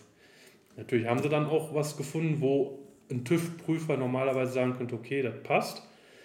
Aber das war dann so, nee, der Auspuff, der hängt aber einen halben Zentimeter zu tief. Wenn ich damit hier auf die Grube fahren würde, würden, wir uns den, äh, würden sie sich den abreißen. Nee, also der, der muss einen halben Zentimeter höher, das trage ich so nicht ein, sie können direkt wieder fahren. Und denkst du so, was? Warum? Ja, das Problem ist, dass die heute ihren eigenen Kopf hinhalten, die Prüfer. Ja, ja. Und da viele unterwegs sind und sagen, ich mache es einfach gar nicht. Und man muss da wirklich geschickt in seiner Region herumfragen, wer denn für äh, Sonderabnahmen zuständig ist. Weil es gibt meist in jeder Station irgendwo oder in jedem Gebiet ein, zwei Leute, die das auch können und sich mit der Materie gut beschäftigen. Ja, und also, halt auch Lust drauf haben. Ja, ich genau. meine, die, wo ich hingefahren bin, das waren halt auch Prüfer, die da extra für ausgebildet haben. Die hatten halt einfach nur keinen Bock darauf. Mhm. So. Und was das Zweite ist, wenn man eine ordentliche Vorbereitung hatte. Ich habe das alles in einer Mappe gesammelt und habe das alles digital vorab zugeschickt zu dem Prüfer und dass er sich das vorher anschauen konnte und dann mit genug Prospekten, Bildern, Flyern, ABEs, Teilenummern, Teilegutachten, das so aufbereitet, dass der Prüfer das einfach kopiert, gescannt, fotografiert hat, in seine Akte reingelegt hat und gesagt, mit den Unterlagen bin ich als Prüfer safe, ich trage dir das ein. Mhm. Und ich bin auch sehr happy, dass das geklappt hat, weil im Jahr 2018, wo ich das gemacht habe, habe ich nicht mehr daran geglaubt, dass mir das alles jemand so einträgt. Und die Kiste ist klein, breit, tief, laut, schnell. Also alles das, wo, wo dreimal Angst geht. schreien, genau. Und das war ja eine Kombi-Eintragung von, ich glaube, zehn Eintragungen insgesamt. Und das ist schon eine Nummer gewesen. Hat 480 Euro gekostet, also auch nicht die Welt. Und eine neue HU habe ich auch gleich dazu bekommen. Kannst eigentlich echt nicht meckern. So viele Eintragungen zu dem Preis, inklusive HU. Hm. Also ich glaube, da muss ich mal vorbeikommen. Genau. Die, die Kontakte habe ich. Können wir machen. Ja, ich meine, ich habe dann natürlich auch einen TÜV-Prüfer gefunden, der mir das eingetragen hat. Und der meinte dann auch, als er das gesehen hat, sagte er, warum haben die das denn nicht eingetragen? Und dann habe ich ihm das erzählt und meinte, was so, da hast du schon dran gemerkt, die haben da keinen Bock drauf. Ich sage, ja, das ist richtig. Genau. So, kommen wir, kommen wir nochmal zurück zu diesem genau, Rallye-Auto, was ich dort aus dieser Sammlung äh, herausgekauft habe. Wo halt, ja, wo halt alles eingetragen ist. Also auch dort spannend, nach 20 Jahren Stehzeit hatte ich nur einen alten Fahrzeugbrief. Und mit dem alten Fahrzeugbrief, also die Dame auf der Zulassungsstelle, die hat sich bei mir persönlich bedankt, ähm, bin ich hin zur Zulassungsstelle, habe gesagt, hier, ich habe eine neue HU für das alte Auto. Die Eintragungen waren damals noch handschriftlich in den Fahrzeugbrief eingetragen. Im Brief? Ja, im Brief. Nicht im Schein? Nein, im Brief war das okay. damals. Und da war nur ein kleiner Stempel drin und eine Unterschrift von dem Prüfer, der das äh, 1996, 97 hat eingetragen.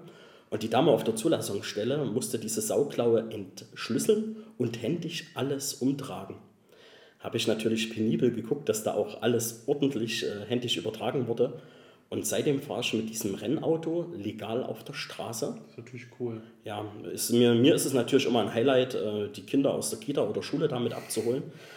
Wenn dann die kleinen Fenster ums Auto springen und sich alle freuen, dass da ein lautes, buntes Rallye-Auto steht und das macht Krawall und dann werden die eingeschnallt in den dicken 3-Zoll-Gurten in die Sitze reingepresst und das ist. Aber die ja. Nachbarn hassen dich wahrscheinlich dafür. ja, durchaus. Also ich drehe da gerne mal äh, die Sonntagsrunde zum Brötchen holen. und es macht halt Freude. Aber ich nutze das Auto auch für den Motorsport, wäre zu viel gesagt, aber für Einsätze, die Motorsport nahe kommen. Das heißt, ich mache Test- und Einstellfahrten mit dem Auto, wenn zum Beispiel es gibt so zwei, drei Events in unserer Region. Einmal Ruben Zellner, eine Rallye-Koryphäe, lädt einmal im Jahr zum, an den Sachsenring alle Rallye-Teams ein, um auf der Rennstrecke Sachsenring die Autos äh, zu testen. Und da baut er extra eine, eine separate Strecke auf. Also es geht über Asphalt und über Sideways, über Gassen. Und da kommt da ein spektakulär großes Publikum hin, äh, die sich das dann anschauen, im Februar meist. Und dann sehen, wie die Rallye-Autos dort auf Herz und Nieren rangenommen werden, um zu gucken, ob das Fahrwerk und Bremse passt. Cool. Und da klinge ich mich halt immer mit ein. Und das ist natürlich auch schön, wenn man dann in der Boxengasse steht und da kommen irgendwelche doch älteren Menschen, die dann halt genau das erzählen, was ich vorhin sagte hey, solche Kisten habe ich früher gesehen, wo wir Rallye geguckt haben, die waren immer hinten dran am Starterfeld und man kommt da in Gespräche und das ist schön, dass da sich Leute so erinnern und äh, durch diese Autos halt auch Jahre später noch bewegt werden, mhm. emotional bewegt werden. Ja, und ich habe damit Freude und habe auch da keine Sorge mit der Kiste, wenn was kaputt geht. Ich habe eine neue lackierte Karosse da, wo ich dann im Notfall umbauen könnte. Ja, ja. ja cool. Ich finde vor allem faszinierend, dass du damit halt auf der Straße fahren kannst, weil normalerweise sind ja gerade so Rallye-Autos ja so umgebaut, ähm, dass die niemals irgendwie TÜV kriegen würden für den Straßenverkehr. Mhm. Und wenn du sowas ansatzweise im Straßenverkehr siehst, dann sind das meistens irgendwelche abgeschwächten Versionen oder die haben halt die Lackierung drauf und mhm. feigen Fahrwerk drauf und dann war es das auch schon, aber wirklich so ein 100% renneinsatztaugliches Fahrzeug auf der Straße bewegen zu können und dann halt parallel noch die Möglichkeit zu haben, an solchen Events teilzunehmen, ist natürlich cool. Genau, also das war der Hauptgrund, damit wirklich ähm, etwas aktiv Motorsport zu Atmosphäre zu spüren und zu leben. Mhm. Aber jetzt an Wettbewerben teilnehmen, wo es um Pokal geht, würde ich einfach erstens aus Zeit und zweitens aus Kostengründen nicht wagen. Mhm. Weil da geht, ähm, wer so eine Saison bestreitet, da geht unheimlich viel Geld drauf. Auch im Amateurbereich unheimlich viel Geld. Gerade da. Ja, und dann ist man jedes Wochenende äh, unterwegs und da bleibt halt äh, für alles andere wie Familie, Unternehmen keine Zeit. Ja. Also Motorsport ist ein Hobby, wenn du das nicht gesponsert bekommst von irgendeinem Hersteller für irgendwas, dann ist das ein Geldgrab. Du kannst da so viel Kohle drin versenken, das ist Wahnsinn. Ja, das Schlimme ist ja, der Motorsport äh, geht ja nicht mit Talent einher, sondern erstmal damit, was die Eltern den Kindern mitgeben können. Quasi können die äh, drei Kart-Saisons äh, sponsoren, eine Formel-3-Saison sponsoren und dann werden erst äh, Hersteller aufmerksam und sagen, okay, der hat vielleicht Talent, den unterstützen wir jetzt weiter. Mhm. Deshalb sagt man ja auch, die Formel 1 ist ein Milliardärssport geworden von reichen Söhnen. Ja. Ich wäre auch gerne reicher Sohn. Ich auch. Also ich hätte nichts dagegen. Also wenn jemand von euch noch zufällig irgendwie einen Erben sucht, weiß nicht wohin mit seiner Million, ich würde mich da anbieten. Ich lasse mich auch adoptieren, das ist gar kein Problem. Mhm. nee, das ist schon, das stimmt schon. Jetzt hast du mir ja auch schon im Vorgespräch erzählt, dass du aber ja eine gewisse Sammlung hast und hast ja auch vorhin schon erwähnt, dass es da das ein oder andere Auto noch gibt. Was hast du denn noch so auf dem Hof stehen oder was kam da noch so in, in deiner 20-jährigen Geschichte? Oha, doch das ein oder andere Auto. Ich hatte ja dann irgendwann angefangen mit Alfa Romeo ähm, meinen Kindheits- oder Jugendtraum äh, wahr werden zu lassen, hatte ja vor uns erzählt, dass ich Alpha 159 2 Liter, 2,4 Liter Diesel hatte in Schwarz. Den hatte ich dann irgendwann ausgetauscht gegen einen weißen TI, auch eine Limousine. Und dann kam ein Auto oder ein Alpha, der mich äh, jetzt mittlerweile wieder sehr verfolgt, den ich gerne wieder hätte. Und zwar auch ein Alpha 159 SW, also Kombi in Rosso Competizione. Das ist dieses, dieses dunkelrot. Dieses Perlrot, ja. was es ja auf der Giulietta so schön gab oder auf dem Alfa Romeo 4C. Das war damals eine Farbe, die konnte man auf dem Alfa 159 als Aufpreisfarbe bestellen. Der Aufpreis damals war zweieinhalbtausend Euro. Ouch. Für diese Zeit damals teuer, wo der 159er noch neu war. Und das haben natürlich die wenigsten Leute angekreuzt. Und ich hatte damals das Glück, dass ich an so ein Auto gekommen bin, aus München, aus einer Erbschaft heraus, was der Besitzer nicht fahren wollte, weil der als Bayer BMW fahren wollte und nicht Alpha. Also hat er das dort abgegeben mit, wie gesagt, wenig Kilometer im Top-Traumzustand. Ich habe das Auto ein Jahr, anderthalb Jahre gehabt, mich in diesen Lack verliebt und habe das dann aber einfach gegen einen anderen Alpha wieder getauscht, weil zu der Zeit ich alle zwei Jahre das Fahrzeug gewechselt habe, weil ich da beruflich auch sehr viel unterwegs war. Und mittlerweile beiße ich mir in den Arsch. Also die gibt es nicht mehr in Rosso-Kompetitionen und die wenigen, die es gab, die stehen jetzt in Sammlerhand und werden nicht mehr gehandelt. Oder sind wahrscheinlich total verranzt. Ja, wenn dann mal einer kommt, dann kriegst du nur einen verranzten. So, und ich hatte danach, nach diesem Rosso-Kompetitionen, wieder einen 159er in Schwarz wieder als Kombi und wieder als TI. Danach kam dann, nach, das, der fünfte war dann eine Limousine, auch ein 159er in Rot. Das Auto habe ich verkauft mit 200 und 1000 Kilometern, also knapp 300.000. Und das habe ich äh, ins Ausland verkauft, nach Bosnien-Herzegowina. Und der Typ, der das gekauft hat, der wollte das unbedingt haben, weil der lange eine rote Limousine gesucht hat, mit dieser geilen Alcantara-Ausstattung aus dem Alpha 159. Ist auch spektakulär. Phil wird das wahrscheinlich äh, kennen oder als Sattler auch schon beäugt haben. Da hatte Alpha eine Lederausstattung, Sitzfläche Alcantara schwarz mit gelochten Alcantara. Okay. Die Seitenwangen waren äh, schwarz, lederglatt und ringsrum war eine rote Kordel eingenäht. Aha. Also eine der schönsten Innenausstattungen aus, von Alpha überhaupt. Und auch dies ist mittlerweile extremst selten zu finden und wenn, dann nur im schlechten Zustand. Und das ist auch eine Sache, die, der Wein nicht hinterher. Der Typ aus Bosnien-Herzegowina hat sich total gefreut. Und im Nachgang stellt sich raus, dass der Typ auch eine Italo-Meise hat und in Bosnien-Herzegowina eine große Nummer ist und Bergrennsport fährt mit Lancia Delta Integrale. Ach, guck an. Ja, Die also- Welt ist dann doch ein Dorf. Richtig, und ähm, greift halt, der Virus greift halt nicht nur in, unter den deutschen Fans umher, sondern auch im, im Ausland gibt es da den ein oder anderen positiv Bekloppten.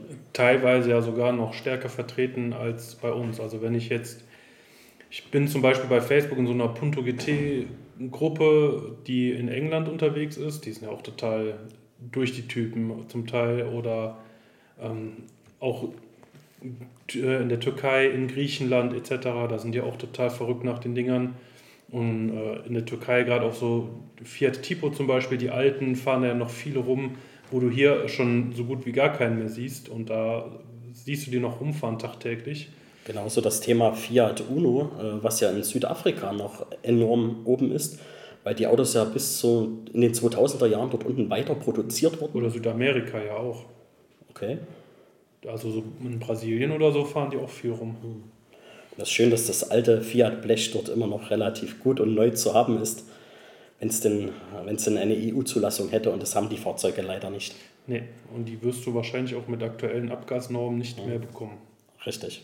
Es sei denn, du hast Glück und findest auch da einen, der hier als Oldtimer gelten würde, dann könntest du noch Glück haben. Aber mh, alles, was danach gekommen ist, wird wahrscheinlich dank der Abgasnorm sehr schwierig.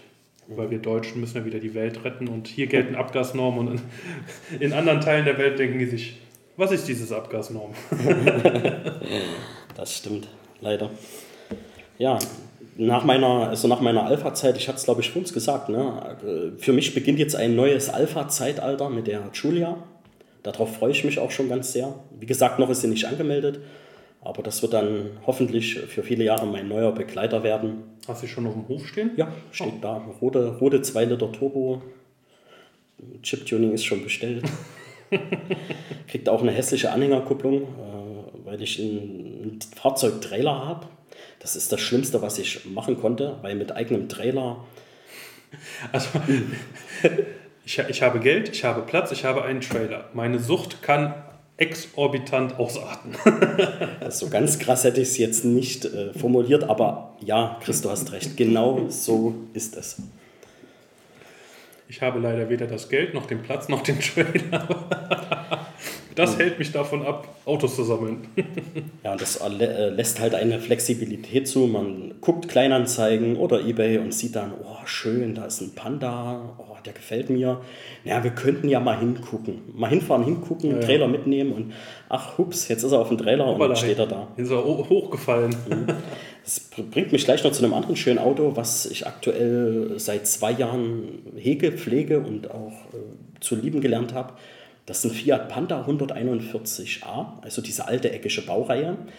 Allerdings, und das ist das Verblüffende, mit Baujahr 2003. Wo gibt es denn sowas?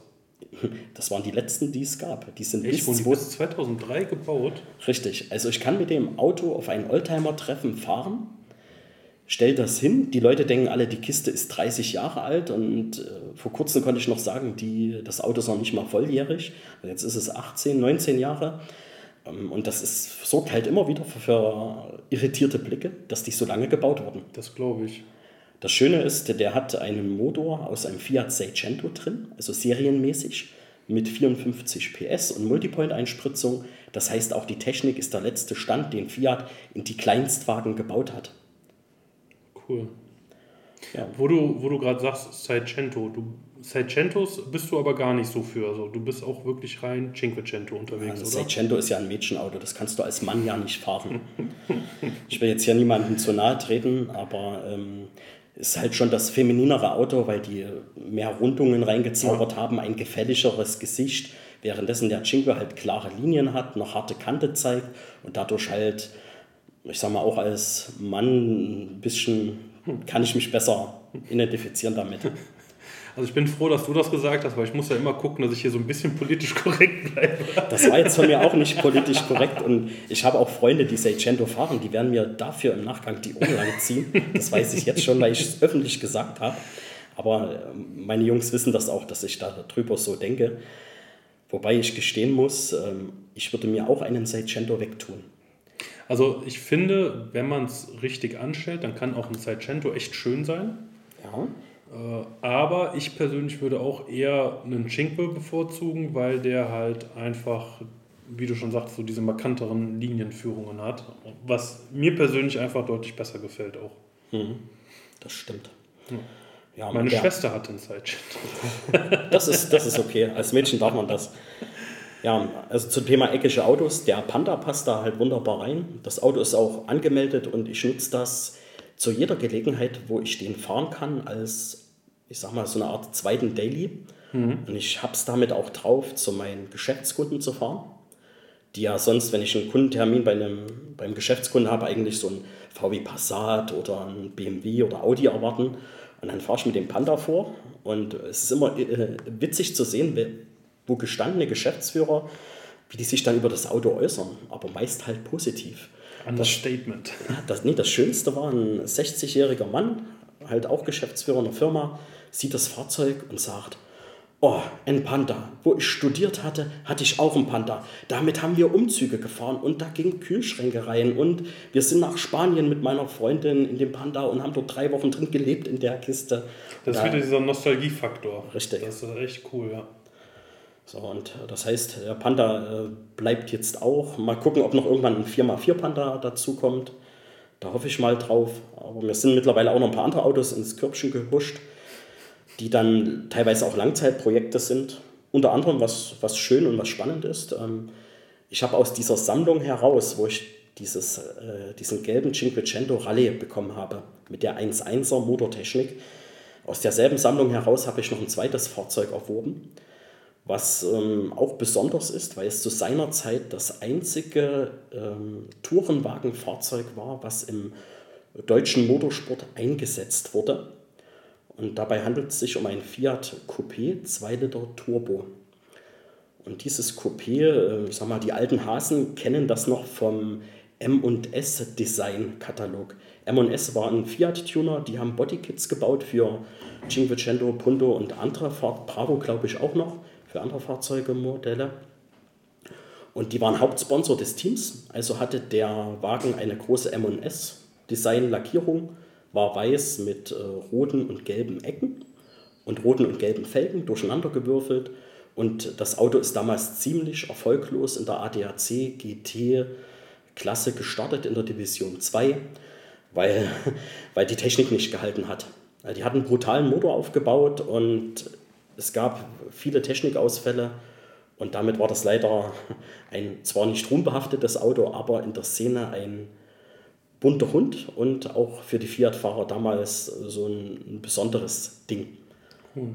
Ich glaube, ich muss mir mal deine Halle angucken kommen. Das klingt alles sehr interessant, was du hier so erzählst. Ja, gerne. Du bist jederzeit gern eingeladen. Auch andere Fiat-Begeisterte, die es mal nach Sachsen äh, treibt und die vielleicht ein bisschen Zeit mitnehmen und man einen positiv Bekloppten besuchen wollen. Ich mache da kein Geheimnis draus. Ich zeige das und erzähle da auch gern die ein oder andere Geschichte dazu. Die hast du alle in der Halle stehen, ne? oder stehen die auch draußen vor der Tür? Mm, ähm, es gibt ein paar Autos, die stehen leider noch im Regen auf dem Hartplatz. Äh, dazu gehört noch ein Uno MK1. Das ist ein Fire MK1, also dieser ähm, klassische Feiermotor, den du ja heute auch im Abarth fährst. Der ist zu einer Zeit rausgekommen, da gab es den, den Uno halt noch als Neuwagen. So alt ist diese Maschine schon. Mhm. Und auf diesem 1 Liter Vergaser, Entschuldigung, das war kein Vergaser, das war ein, schon ein Einspritzer. Darauf beruht ja die ganze Zeit danach, also Uno MK1, MK2, Cinquecento, Seicento, Panda, Punto. Bis, bis heute in die Neuzeit ist dieser Rumpfmotor immer noch identisch und das ganze Zeug passt untereinander. Du kannst Getriebe adaptieren, du kannst Kupplungen, Schwungscheiben adaptieren, die Köpfe teilweise tauschen. Da kann man so viel spielen und basteln und gerade für die alten Kisten die neue Technik nehmen und dort reinstecken. Und dann hast du auf einmal mit einem T-Chat-Motor, einem Cinquecento, ein Geschoss, womit du alles blatt und nass machst. Ja. ja. Das ist das Schöne. Also deshalb auch dieser Uno als geistischer Träger des Motors. Wird aber auch ein Langzeitprojekt.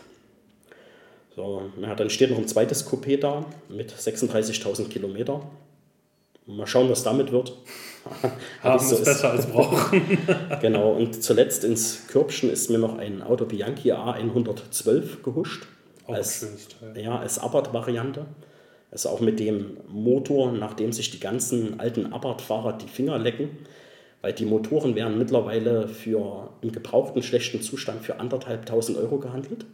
Und wenn du einen revidierten Motor haben möchtest, 3000 äh, Euro aufwärts.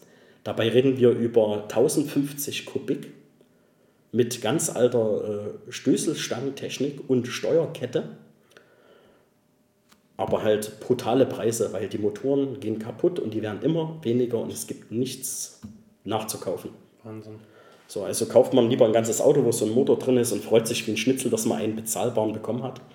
Das spielt dann auch keine, keinen Zustand, was die Karosserie, äh, keine Rolle, was die Karosserie für einen Zustand hat, so rum, mhm. sondern dann nimmt man den, weil der Motor da drin ist.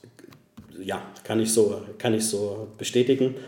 Es wurde ja, obwohl äh, diese Auto Bianchis mittlerweile auch dünn gesät sind und von der Form her mir besser gefallen als ein alter Fiat 600.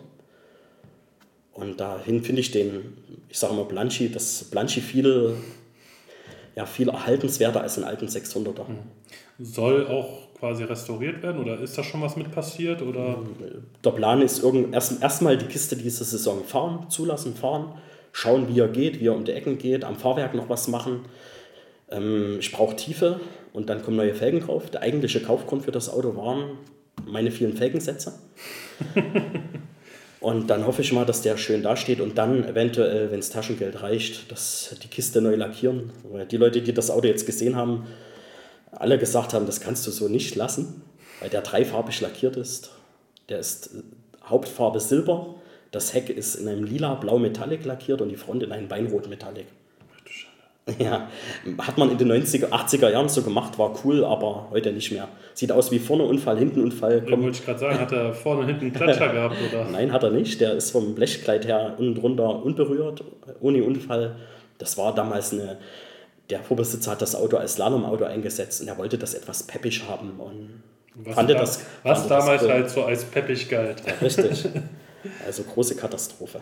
Mhm. So, da sind wir jetzt eigentlich schon durch meinen Fuhrpark durchgeritten. Schon. ja. Läuft ja erst irgendwie seit anderthalb Stunden gefühlt. ja, das war der Schnelldurchlauf. Ich könnte zu jedem Auto noch äh, Geschichten ohne Ende zu äh, erzählen, aber das wird ja dann in den Rahmen sprengen.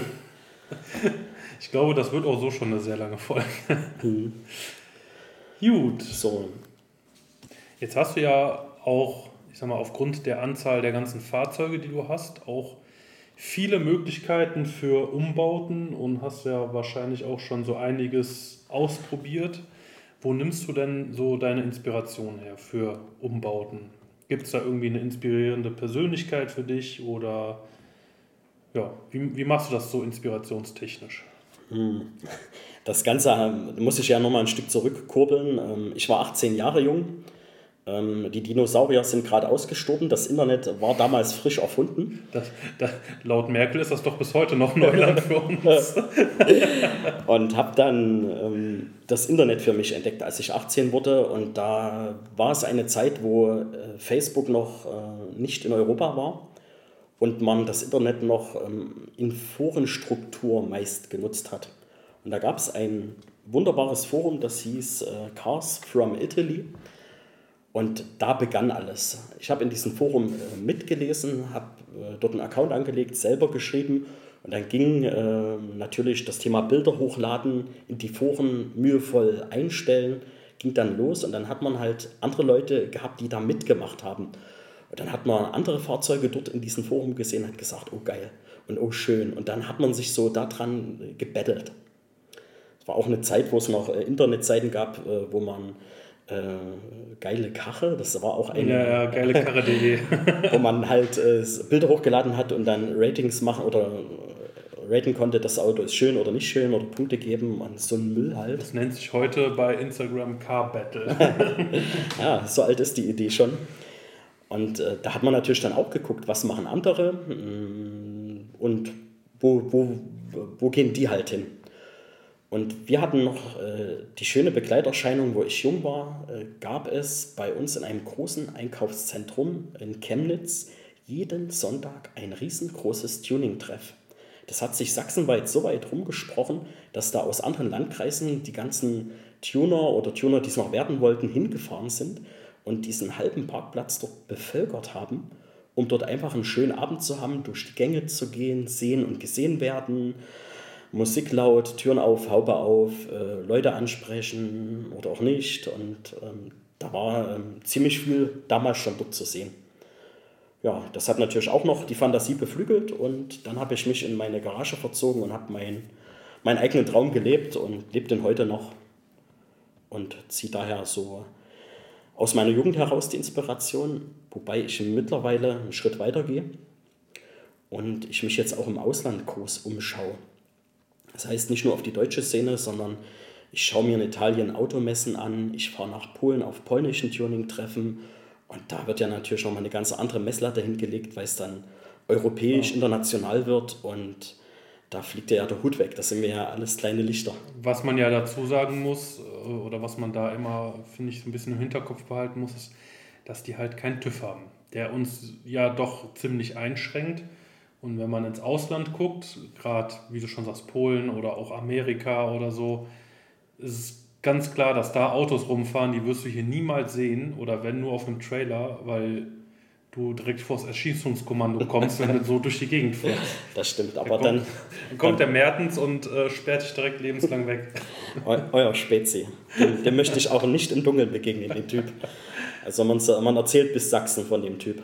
Ich habe ihn mal auf den Kölner Ringen an Halloween gesehen, bin an ihm vorbeigefahren mit dem Abarth, muss man sagen. Da war der noch, ja gut, bis aufs Fahrwerk original.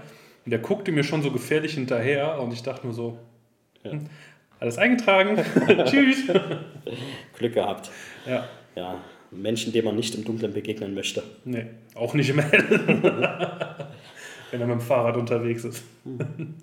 So, also ich hatte es ja schon erwähnt, Ausland ist wirklich cool, eine coole Plattform. Ähm, und ich habe dann halt auch weiter geschaut, was gibt was gibt's abseits des Internets, wo kann man sich noch, äh, wo kann man noch Gleichgesinnte treffen. Und ähm, dank Recherche und gewisser Bekanntschaften sind mir da zwei Namen zugetragen worden. Und äh, das Internet, Google weiß ja auch sehr viel. Äh, als ich dann danach gesucht habe, habe ich gedacht, okay, das scheint eine große Nummer zu sein. Und da sei zuerst der Leo Aumüller genannt der aus dem bayerischen Schönbrunn kommt, früher ein Fiat-Händler war und ähm, der weltweit größte Abarth-Sammler ist. Der hat eine so umfangreiche Sammlung, dass jedes Jahr eine Delegation aus China kommt und den Autos abkaufen möchte. Und der halt immer nickt und sagt, nein, nein, nein. Leo Aumüller ist mittlerweile 81 Jahre alt und ist infiziert mit der Marke Abarth seit seinen Jugendjahren und hat damals angefangen, von der Rennstrecke weg die Autos, diese alten Abarths, wegzukaufen, wo die ähm, Homologation der Fahrzeuge ausgelaufen ist.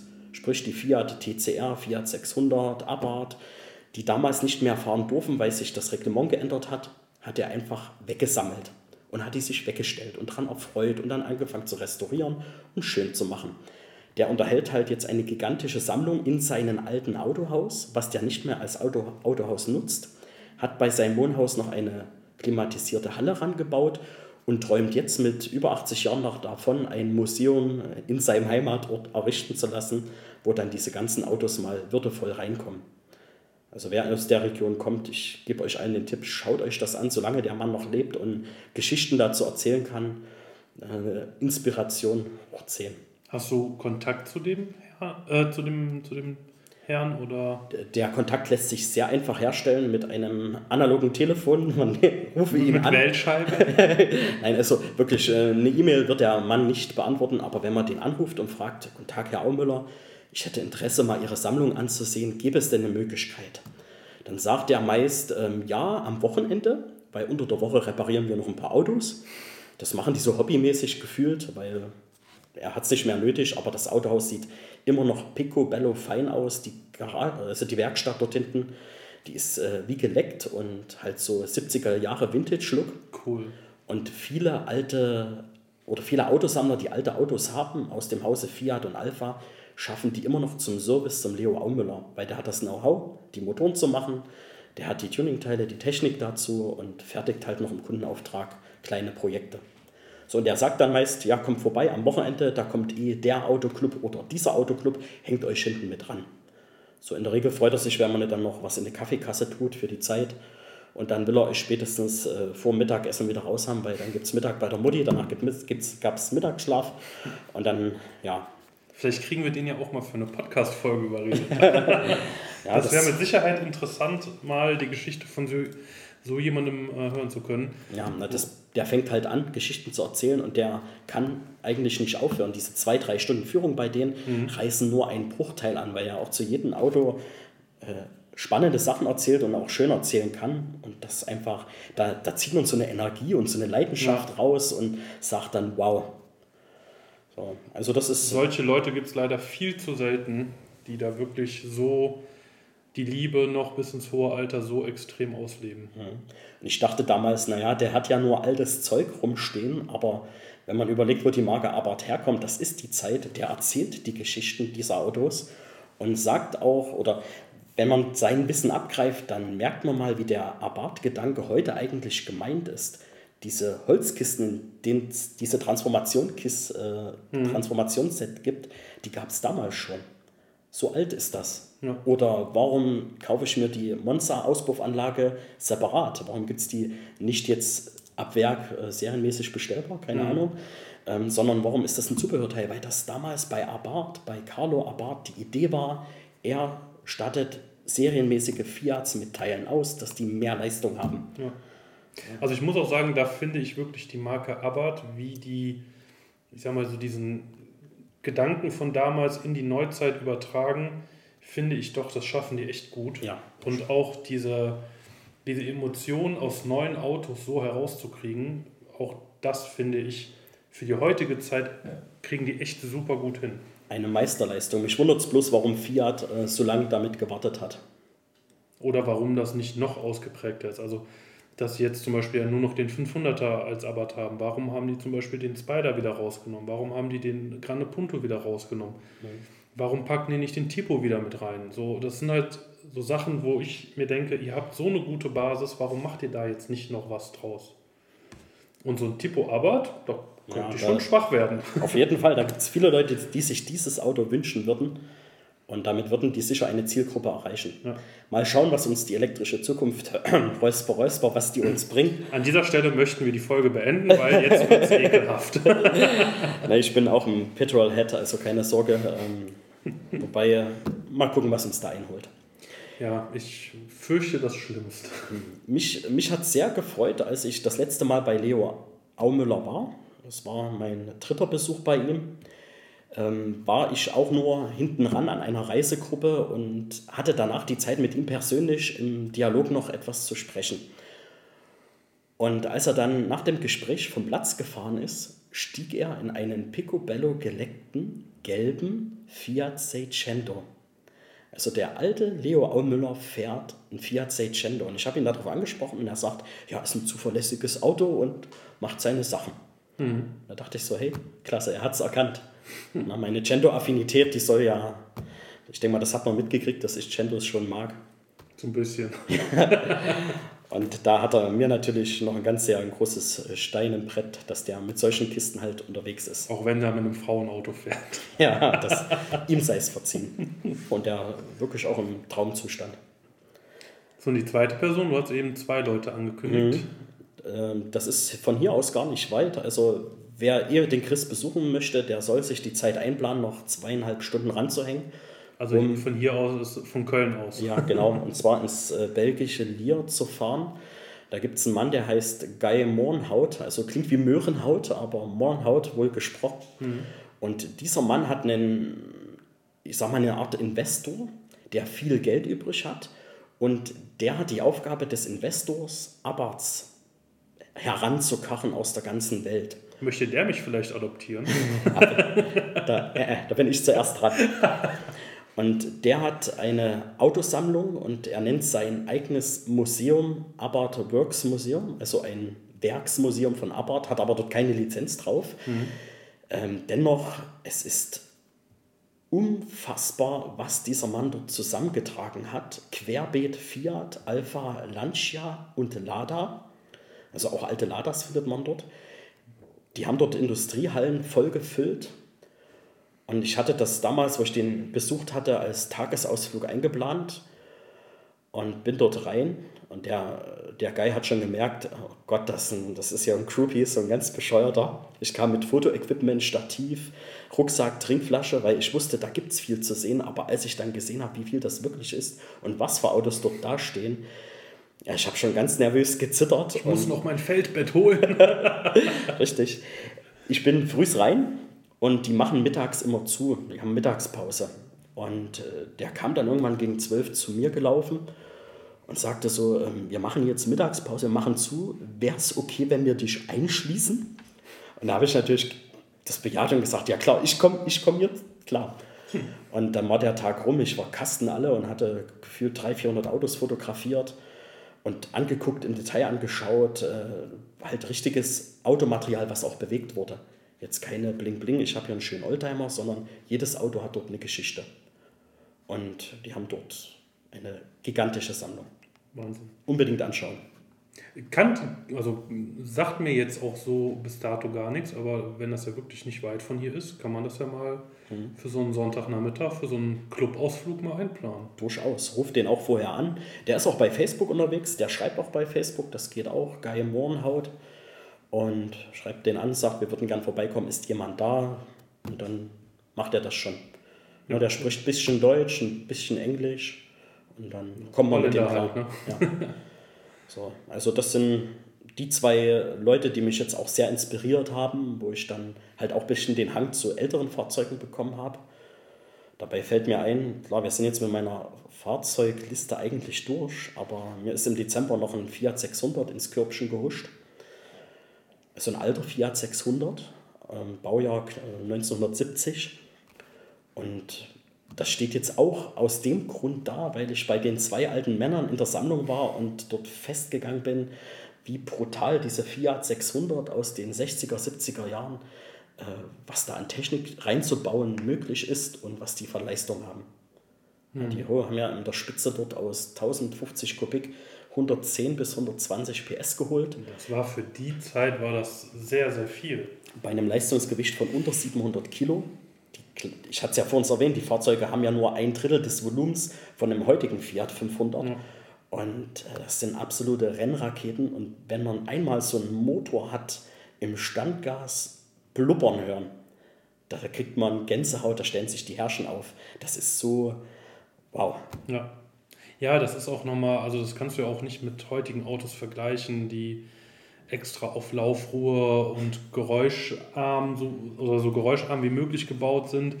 Und dann kannst du so ein, so ein Auto aus den 60er, 70ern, das kannst du ja nicht vergleichen. Damals hat das noch kaum einen interessiert und die Dinger müssen Krach machen, die müssen Spaß machen, die müssen kernig klingen und nicht äh, wie heute am besten noch Elektroauto, die du überhaupt nicht hörst, wo du dich wunderst, wo, wo kommt der denn auf einmal her, wenn er neben dir steht. Und das ist, das ist was ganz anderes, klar. Mhm. Aber ganz so oldschool will ich das jetzt ja nicht rüberkommen lassen. Ich interessiere mich natürlich auch für, für JP-Performance, ähm, ob man ihn jetzt mag oder nicht. Ähm, ich gucke mir die Videos auch gerne an oder Philipp Kees, der viel Fachwissen in seinen YouTube-Channel rüberbringt. Also auch da bleibe ich schon am Puls der Zeit und staune, was da möglich ist. Und ich muss mich auch als Fan von Marco Degenhardt, Halle 77 outen. Auch ein wunderbarer Kanal, der mich sehr persönlich abholt, weil der Typ sehr ähnlich tickt wie mhm. ich. Ja, der mag so die Autos aus der 90er, 80er und kann damit halt sehr bodenständiges was anfangen. Bist aber grundsätzlich, also wenn du die Wahl hättest, ähm, auch eher so ein bisschen oldschool unterwegs. Ja, doch, muss ich gestehen. Ich habe mich da einfach so eingerichtet und das Werkzeug, die Technik, ich beherrsche das. Das geht mir leicht von der Hand.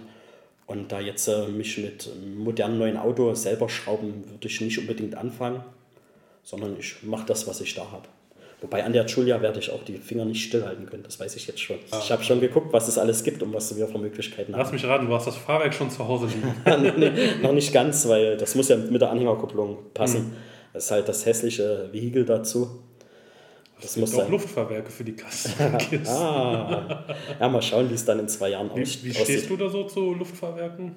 Äh, ich würde ich es gern, wenn ich eins haben würde, dann ein intelligentes. Hm. Also nicht einfach nur zisch hoch, zisch runter, sondern man merkt das ja in aktuellen Audi und aktuellen Porsche-Modellen, dass diese Luftfahrwerke gefühlt die Physik aushebeln können. Hm. Du fährst mit einem zweieinhalb Tonnen äh, Cayenne Panzer in eine Kurve auf der Autobahn bei über 230 und die Kiste neigt sich nicht.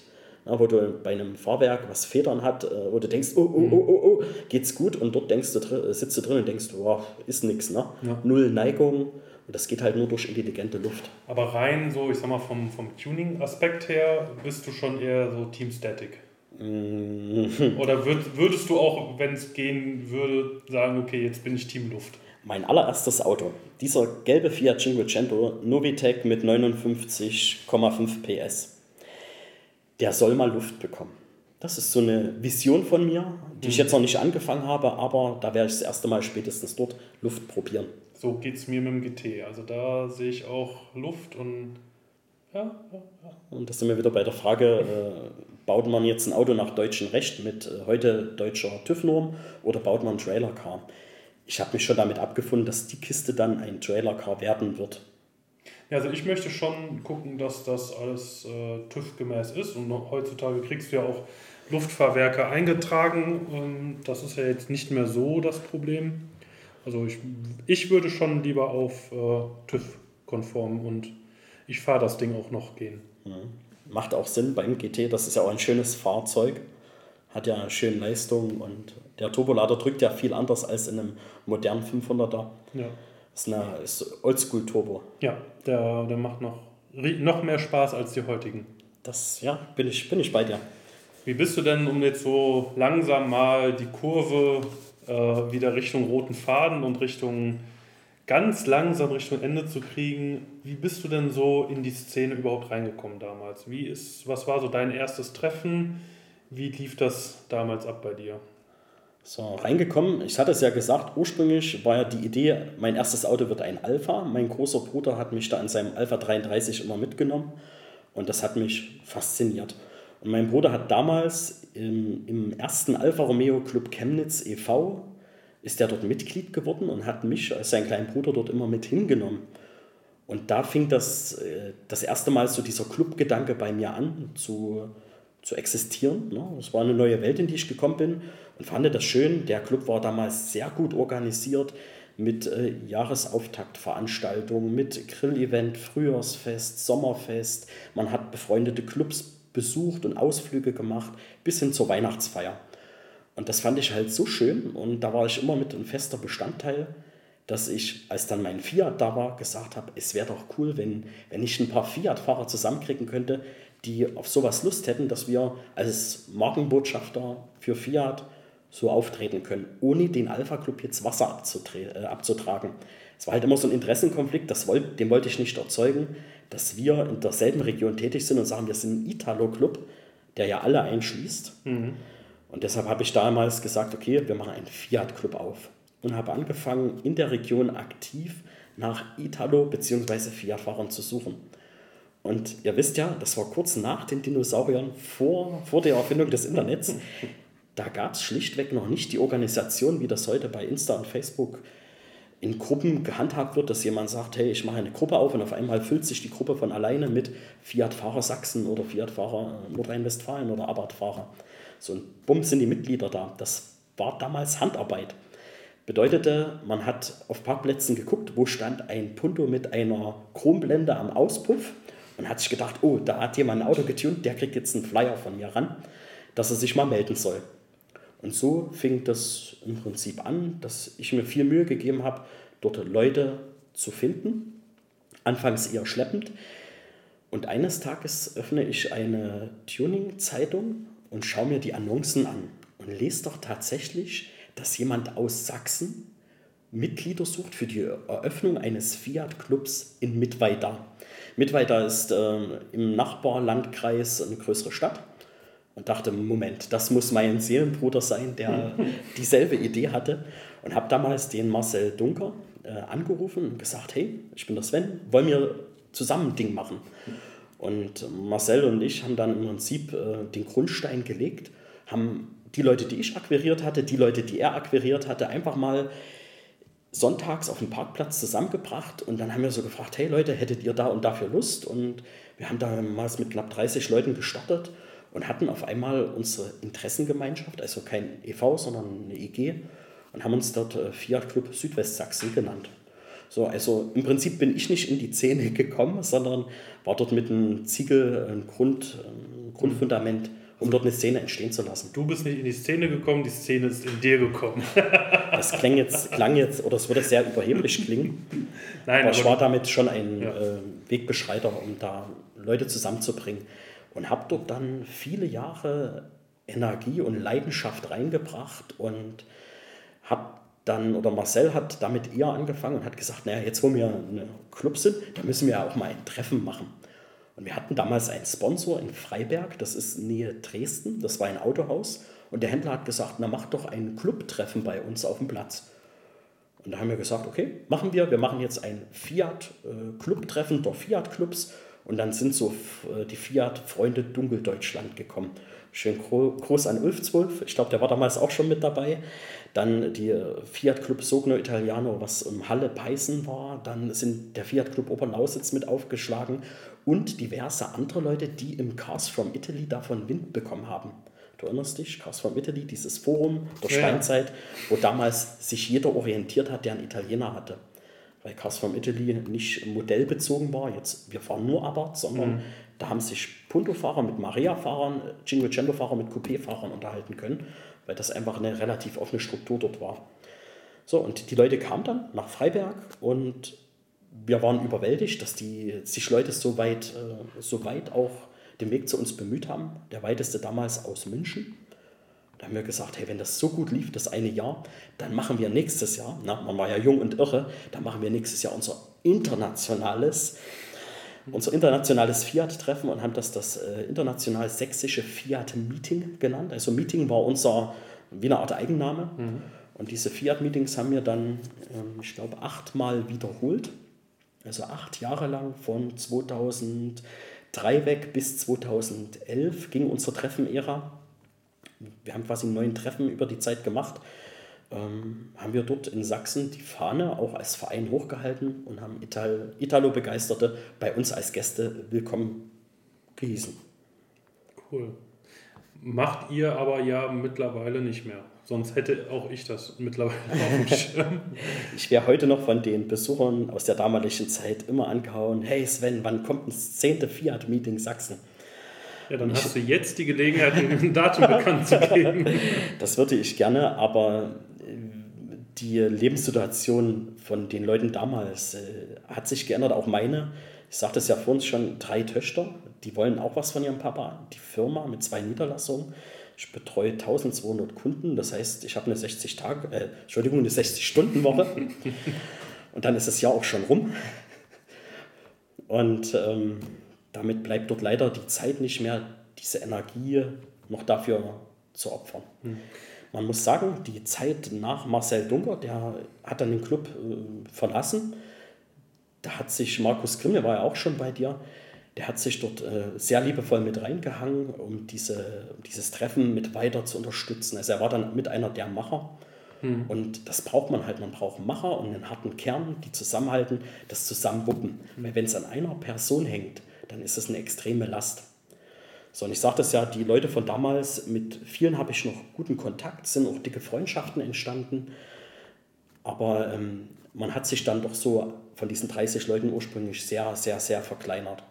Das ist ja, also wenn ich so zurückdenke an die Zeit, seitdem ich jetzt zum Beispiel beim Team Alfila bin, das ist jetzt auch schon zwölf Jahre, die ich dabei bin. Da habe ich auch schon den einen oder anderen kommen und gehen sehen. Und ähm, weil du halt einfach, ja, wie, wie soll ich das jetzt erklären? Ähm, ich für mich habe da eine gewisse Leidenschaft für und gehe da auch mit einem gewissen Ehrgeiz an die Sache ran. Den Fehler, den ich für mich mache, ist, dass ich immer glaube, dass es allen anderen genauso geht. Und dann werde ich, kriege ich jedes Mal wieder vor Augen geführt, dass es oder dass der Großteil der Leute das nicht so intensiv lebt oder ähm, voranbringen möchte, sage ich mal, wie ich es tue. Und da siehst du schon den einen oder anderen echt immer kommen und gehen und dann hast du wieder jemanden, wo du denkst, okay, damit läuft's, der bringt sich ein, der haut dann aber auch wieder ab und du denkst, ja gut, hm. dann äh, halt nicht. Chris, Chris, wie jung bist du jetzt? Ich bin 30. Du bist 30. So, pass auf, wir drehen die, meine Zeit jetzt mal circa acht Jahre zurück. Ähm, ja, es sind schon zehn Jahre. Vor zehn Jahren stand ich genau an dem Punkt, dass ähm, der Club da war, ich dort immer 110 Prozent gegeben habe, mich dort aufgeopfert habe was äh, auch Markus gemacht hat, aber ähm, und auch andere Leute gemacht haben in dem Club, aber was halt nicht von jedem so gelebt wurde, wie das meine Vorstellung war. Mhm.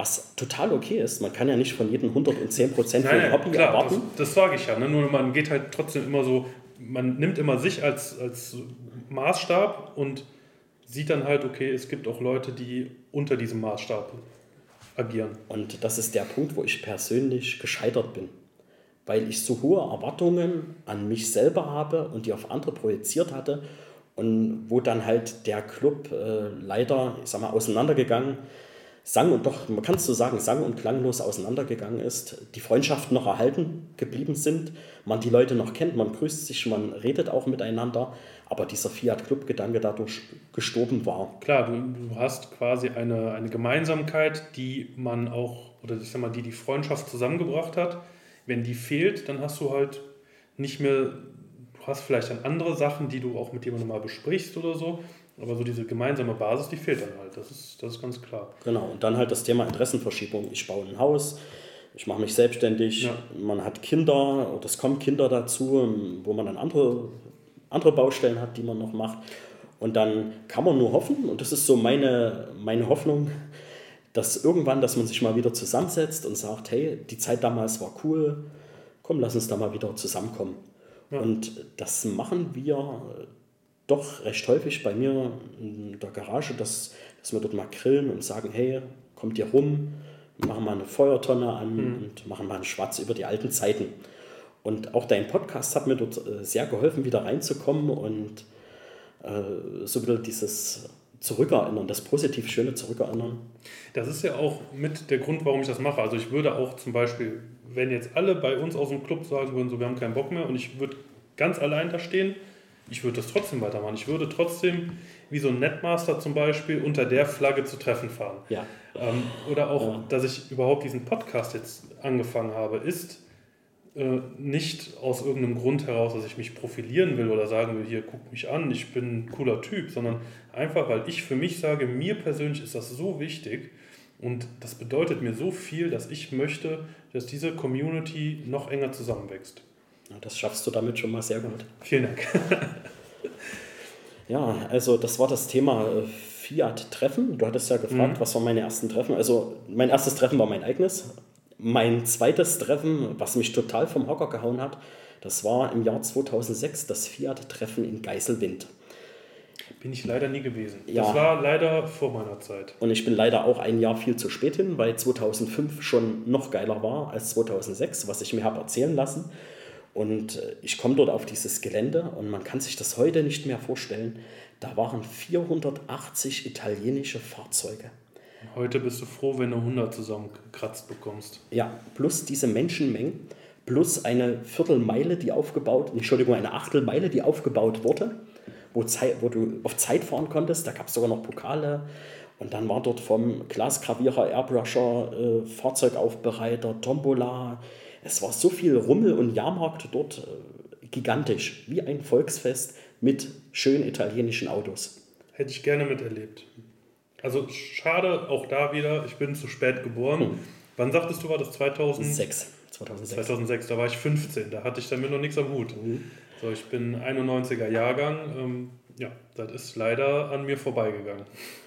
Ja, da hast du, es ist eine schöne Zeit. Der, der alte Mann erzählt euch das hier am, Telef äh, am, am Mikrofon. Gigantisch. Ja, und danach ging so meine ganze, ich sag mal, Treffen, Treffenzeit los, in der ich versucht habe, jedes Treffen anzufahren. Da waren halt auch Treffen in Diebersdorf, äh, oder ein, das war einmal das Diebersdorfer Treffen. Dann bei Hannover oben war ein schönes Treffen. Ich glaube, Peißen hieß der Ort. Das ist ein Ortsteil Hannover. Dann, ähm, es gab über ganz Deutschland immer schöne Treffen von Jungs, die das gemacht haben, die, die heute auch ja keine Flagge mehr haben, die es aber da draußen sicher gibt. Vielleicht hören die auch ihren, den Podcast jetzt und sagen, hey, cool, dass sich da mal einer zurückerinnert und das auch würdigt im Nachgang. Bist du eigentlich dann so ganz rein zufällig auch damals bei den Treffen vom Team Alfila dabei gewesen?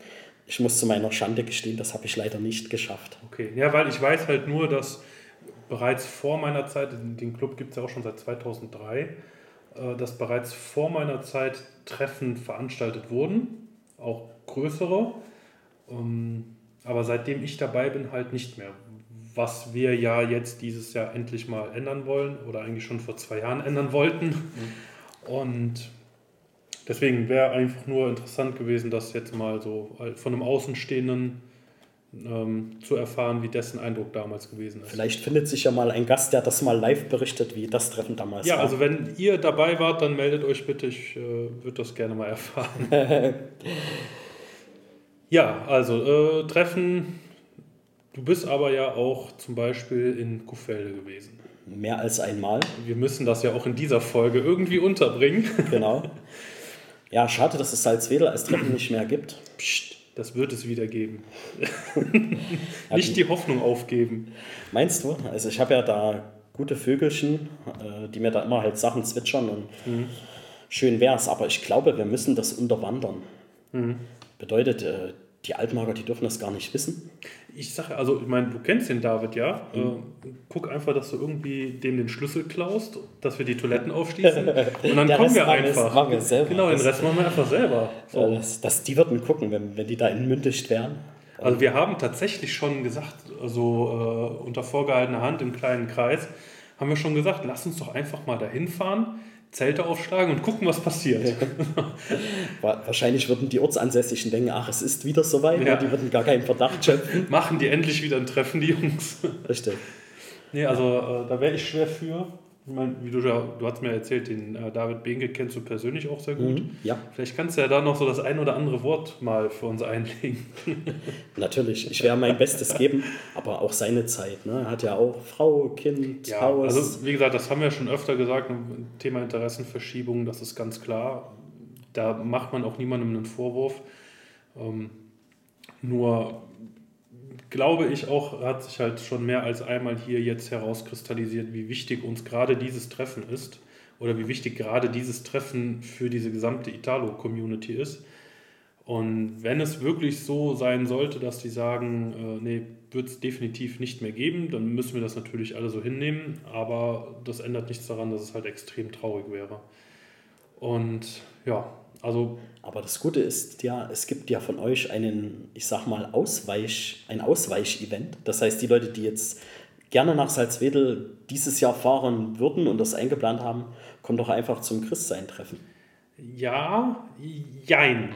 Das, ich finde, das ist, habe ich ja auch schon öfter gesagt. Also es soll auch keinerlei ähm, Herabwertungen zum Beispiel vom Erbacher Treffen sein oder vom Westerwald Treffen etc.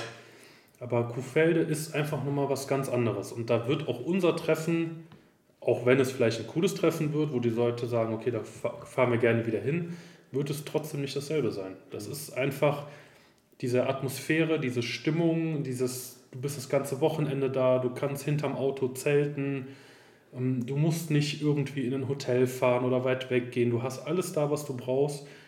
Und zum Beispiel Campen wird bei uns leider nicht möglich sein. So, mhm. Das heißt, auch da wir dürfen, doch, wir dürfen doch alle bei dir nächtigen, hast du gesagt. Ja, bei uns im Garten, ist kein Problem. äh, wir müssen Warte nur gucken, wo wir dann alle parken. nee, aber du bist dann halt gezwungen, wenn die Veranstaltung zu Ende ist, vom Gelände runterzugehen. So, und in Kuhfelde gibt es halt quasi kein, die Veranstaltung ist zu Ende. Du kommst donnerstags oder freitags, du kommst und bist bis sonntags da. da ist, du musst nicht auf die Uhr gucken, oh, jetzt muss ich nach Hause fahren oder ja, es entschleunigt, das ist genau. wie ein kleiner Urlaub. Ja, das genau. Stimmt. Und das ist halt, das kriegt meines Erachtens auch bisher zumindest noch kein Treffen hin. Wenn es natürlich mal ein Treffen geben sollte, was dieselben Rahmenbedingungen hat, dann können wir das gerne in, in Anführungsstrichen Ersatz schimpfen. Aber bis dahin wird es meiner Auffassung nach keinen adäquaten Ersatz für Kuhfelde geben. Das stimmt, wobei die äh, Treffen der letzten Jahre, die ich erlebt habe, ja immer meist eine Übernachtungsmöglichkeit vor Ort zugelassen haben. Jetzt ähm, unterhalb München das Treffen war ja auch ein wunderbares Gelände, wo man zelten konnte. Und auch unser, unser Fiat-Treffen vor zehn Jahren war auch immer so arrangiert, dass es da Zeltmöglichkeiten gab und sich um die Gäste auch frühst gekümmert wurde. Und auch noch so eine witzige Episode aus meiner Treffenzeit. Wir hatten dieses Fiat-Treffen ja etabliert bei uns in Sachsen. Und es sind ja Leute wirklich von Bremen, München, die Fiat-Freunde Rhein-Ruhr waren mehr als einmal da, die äh, bis Sachsen natürlich auch weite Anreisewege hatten.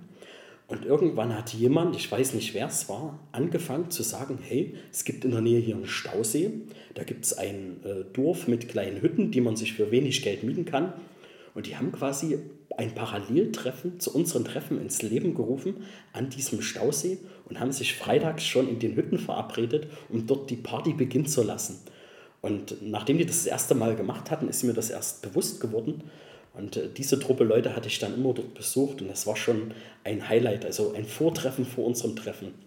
Also so wichtig ist den Fans das gewesen. Das war auch so eine Idee, die ich mal hatte, die ich super gerne auch umsetzen würde. Wenn irgendjemand hier im weiteren Umfeld vielleicht jemanden kennt, der einen Campingplatz hat.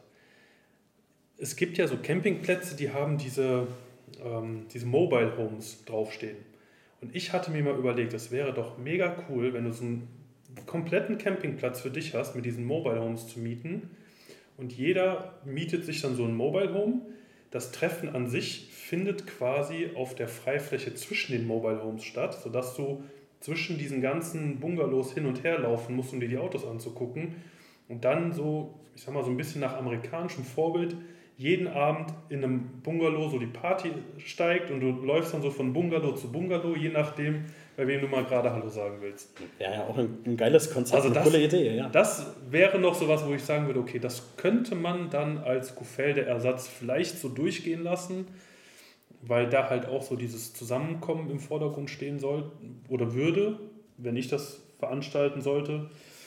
Ähm, nur einen Campingplatz zu finden, der sowas mitmacht, ist nicht leicht. Und ich habe bisher bei uns hier im Raum noch keinen gefunden. Wenn da jemand irgendwie eine Idee hat, immer raus damit. Und das wäre schon cool, wenn er so einen halben Campingplatz oder den ganzen, je nachdem wie groß er ist, so nur mit Italus voll und die können dann kreuz und quer da parken und so in den Bungalows selber dann die so ein bisschen feiern und Spaß haben und zusammen grillen und dann, das wäre schon, da hätte ich Bock drauf. Klingt nach einem guten Plan. Ich bin dafür. Ja, also wenn jemand von euch irgendwo einen passenden Campingplatz äh, kennt, dann sagt gerne Bescheid. Dann lässt sich da mit Sicherheit irgendwie was mal einrichten.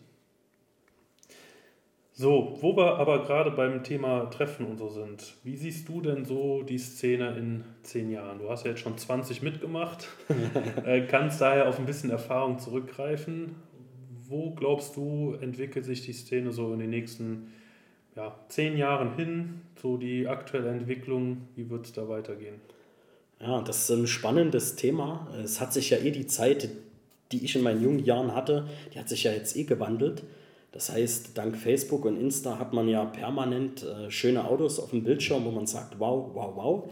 Und wenn man die dann auf dem Bildschirm wegwischt, äh, hat man die ja gesehen. Die Frage ist generell, wer, wer wird die nächste Generation sich in das Auto setzen und irgendwo hinfahren, um das zu zeigen?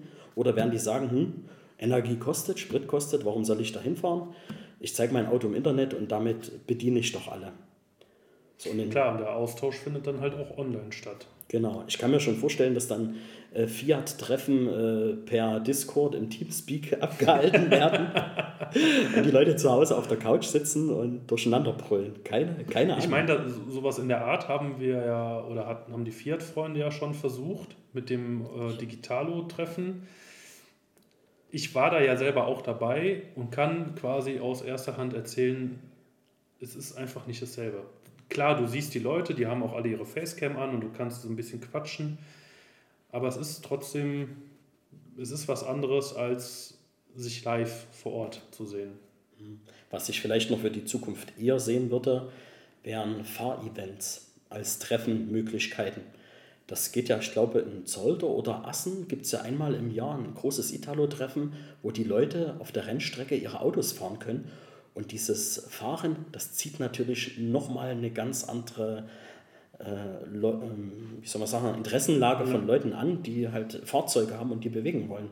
Und vielleicht lässt sich sowas auch mal auf die Beine stellen, dass man sagt, man hat hier einen abgesperrten Ring, da kann jeder gegen eine kleine Gebühr drauf und vor dem Gelände gibt es dann halt das entsprechende Italo-Treffen. Dass man quasi sagt, man hat ein Event drumherum. Mhm. Nicht einfach das äh, Zelt-Camping-Event, sondern etwas mehr fürs. Also tatsächlich, ich, ich selber habe ja eben schon gesagt, ich versuche mich da so ein bisschen zu engagieren immer. Habe da auch schon einiges an Hirnschmalz reingepackt. So war schon mal die Überlegung, zum Beispiel den Nürburgring zu mieten, was glaube ich für jeden extrem cool wäre. Aber das kostet 3,50 Mark und für die 100 Leute, die da kommen, weil die da Bock drauf haben, da müsstest du Eintrittsgelder von irgendwie, weiß ich, 500 bis 1000 Euro pro Person nehmen. Da sagen die auch, na weißt du was, dann lass es lieber. Oder wir hatten auch schon mal die Idee einer Rallye selber, dass man sagt, okay, wir veranstalten selber so eine kleine Rallye. Hat damals, als wir das in Angriff genommen, leider auch nicht so geklappt. Vielleicht greifen wir das dann nochmal auf, dass man sagt, okay, wir sind nicht konstant die ganze Zeit an einem Ort, sondern ähm, wir überlegen uns eine Strecke und dann halt, wie bei so einer Oldtimer-Rallye, fährst du die Strecke ab und ja, dann werden dementsprechend dann auch Pokale verteilt. Kann ich aus Erfahrung sagen, macht unheimlich Spaß sowas erfordert aber organisatorisch viel Vorarbeit. Die Strecken müssen abgefahren werden. Diese Schnitzeljagd, wie man es auch gern nennt, ähm, muss ja ein bisschen intelligent gestaltet werden. Man muss Punkte einbauen. Ich kenne das aus dem Alfa Romeo Club Chemnitz. Die haben das auch als festen Bestandteil einmal im Jahr gemacht. Und das war immer ein Mega-Event. Aber geht halt nur bis zu einer Gruppengröße von 30 Autos und danach wird es grenzwertig. Ja, ja, weil du dann halt zu sehr den normalen Verkehr beeinflusst wenn, muss das schon irgendwie so gestaltet sein, und das, so hatten wir es uns halt auch überlegt, dass du, wie du schon sagst, bei so einer Art Schnitzeljagd, du hast Punkte, wo du zum Beispiel von irgendeinem Denkmal eine Jahreszahl ablesen musst. So, und dann ist, steht vielleicht jemand vor Ort, der, wenn du dem die richtige Jahreszahl nennst, dir die nächsten Koordinaten in die Hand drückt und sagt so, du musst jetzt innerhalb von einer Viertelstunde diese Strecke fahren und wer am nächsten an den Viertelstunde dran ist, der kriegt dann die Punkte dafür. Ja, also wenn das Konzept jemand machen würde, ähm, für sowas wäre ich auf jeden Fall zu haben und ich denke mal auch der eine oder andere. Also wie gesagt, Ideen habe ich wie Sand am Meer in meinem Kopf und teilweise schon Kopfschmerzen, weil ich so viele Ideen habe. Nur das alles auf die Beine zu stellen, a, zeitlich, b, finanziell und auch manpowermäßig ist halt immer schwierig. Deswegen aktuell konzentrieren wir uns auf das Treffen, was jetzt dieses Jahr stattfinden soll und wie es dann weitergeht und was wir die nächsten Jahre machen, das schauen wir mal. Ja. Dann, was war denn so bisher dein persönliches Italo-Highlight in all den Jahren? Oh, Chris, wir müssen jetzt noch mal eine Stunde ranhängen. Wenn ich jetzt anfange, meine Highlights aufzuzählen, dann. Dann machen wir zwei Teile drauf. ich könnte dir ein Buch darüber schreiben. Ich habe ähm, mal so überlegt, drei, drei Highlights gibt es, die waren äh, emotional bewegend und ähm, die haben mich ganz sehr mitgenommen und die würde ich dir einfach jetzt mal in der Schnelle vortragen. Das eine Event hatte ich schon angesprochen, das war äh, der Grund, warum es das weiße Cabrio gibt. Den Cinquecento in weiß als Cabrio. Das war die Hochzeit unseres Fiat-Kumpels, der dann halt nicht die Braut begrüßt hat, sondern um das Auto herumgeschlichen ist. Äh, das war so ein, so ein Highlight. Und weil wir gerade bei Hochzeiten sind, ein, was gleichwertig mindestens war, war die Hochzeit von Nico und Susi aus den Niederlanden, die ja auch regelmäßig zum, Sal, äh, zum Treffen in Salzwedel als Inventar gelten. Und er hatte damals eine Cento-Hochzeit gemacht und ich habe dort auch eine Einladung bekommen, wie viele andere Cento-Jungs auch. Und äh, dort mit denen zusammen die Hochzeitsfeier mit den Knallbüchsen, mit den kleinen Autos zu verbringen, das war auch nochmal was ganz Schönes, Rührendes. So, das war das Erste, was ich da erwähnen möchte. Das Zweite äh, trug sich zu in, in Polen. Ich wollte damals aus dem deutschen Treffen etwas ausbrechen und mich das erste Mal auf dem Weg nach Borki machen. Borki ist in Südpolen ein Landstrich, in der eine krasse Cinquecento-Szene herrscht, immer noch, heute immer noch. Und äh, damals schon extrem viele Fahrzeuge umgebaut waren und die Szene sehr groß war. Und diese Leute hatten dort in Burki jedes Jahr ein Mega-Event, ein Modell-Event gemacht, also wo es nur um den Cinquecento oder Seicento ging. Also so wie heutzutage quasi so rein Abarth-Treffen. Genau. Und ich habe die Bilder damals im Internet 2008 gesehen und habe gesagt, 2009, ich fahre hin. Habe äh, mich angemeldet, die Gebühr dort bezahlt, weil das immer mit Übernachtung ist. Man kommt nicht auf das Treffen, ohne die Übernachtung dort mit zu buchen. Finde ich total klasse. Mhm. Also man wird dort gezwungen, wer Teil des Ganzen sein möchte, Freitag mindestens eine Übernachtung dort dabei zu haben. Hatte das gebucht und alles safe gemacht. Und drei Tage vor dem Event stirbt mein Vater. Mhm. Da war natürlich klar, was will ich jetzt nach Polen? Erstmal andere Sorgen. Und habe an der Stelle erstmal die Pause gemacht. Und nach dieser Trauerzeit habe ich gesagt, so, ich hole es trotzdem nach. Und bin dann ein Jahr später, 2009, das erste Mal nach Polen gekommen. Und was ich dort erlebt habe, ähm, die Polen erlebt habe, das war phänomenal. Weil diese, dieses Klischee und diese Vorurteile gegen die Polen, das mag das eine sein. Aber es sind aufgeschlossene, herzliche Leute, wenn man eine Basis hat. Und das, die Basis war das Auto. Die haben sich gefreut, dass ich mir, mich den, auf den Weg gemacht habe von Deutschland nach Polen. Und die haben natürlich auch ähm, in unseren sozialen Medien geguckt, was wir so bauen, beziehungsweise kannten auch schon das Auto von mir und haben sich halt gefreut, dass es in echt da stand. Und eine sehr, sehr schöne Zeit mit denen verbracht. Ich habe sogar einen Kelch mitgenommen, äh, der Pokal, der mir am meisten bedeutet weil das war Top 3 auf den ganzen Cinquecentos vom Platz. Und da war, die, äh, war schon ein harter Wettbewerb dort. Weil die können halt auch was, die Jungs. Mhm. Wie weit war das von dir bis dahin? Also ich fahre bis zur polnischen Grenze von mir aus 160 Kilometer und dann nochmal 300 Kilometer ins Land rein. Für mich ist das quasi nicht weiter weg, als nach Köln zu fahren oder äh, zu den vier Freunden Rhein-Rot zu fahren. Nur halt in die andere Richtung. Ja, genau. Und äh, ich habe mir den Arsch gebissen, dass ich das nicht Jahre vorher schon gemacht habe, weil dort so viele schöne Geschichten, ich da so viele schöne Geschichten erzählen kann. Ja, die passieren halt nur, wenn man dort ohne Vorurteile hingeht und sich das anschaut. Klar, das ist ja oftmals so. Ne? Also man wird ja oft überrascht von Personengruppen, wenn man an die vorurteilfrei herangeht, dass diese Personengruppen äh, einen wirklich überraschen können. Das ist, ist tatsächlich so. Ja. Und leider ähm, ist dieses Modelltreffen in Burgi äh, dann irgendwann abgeebbt. Also ich war noch zweimal zu den Events dort. Und dann hat sich der Club, der hieß sich ja nicht mehr darum gekümmert und das hat dann angefangen zu zerbröseln. Zum Glück haben sich damals zwei Leute gefunden, die ein Italo-Treffen in Polen auf die Beine gestellt haben.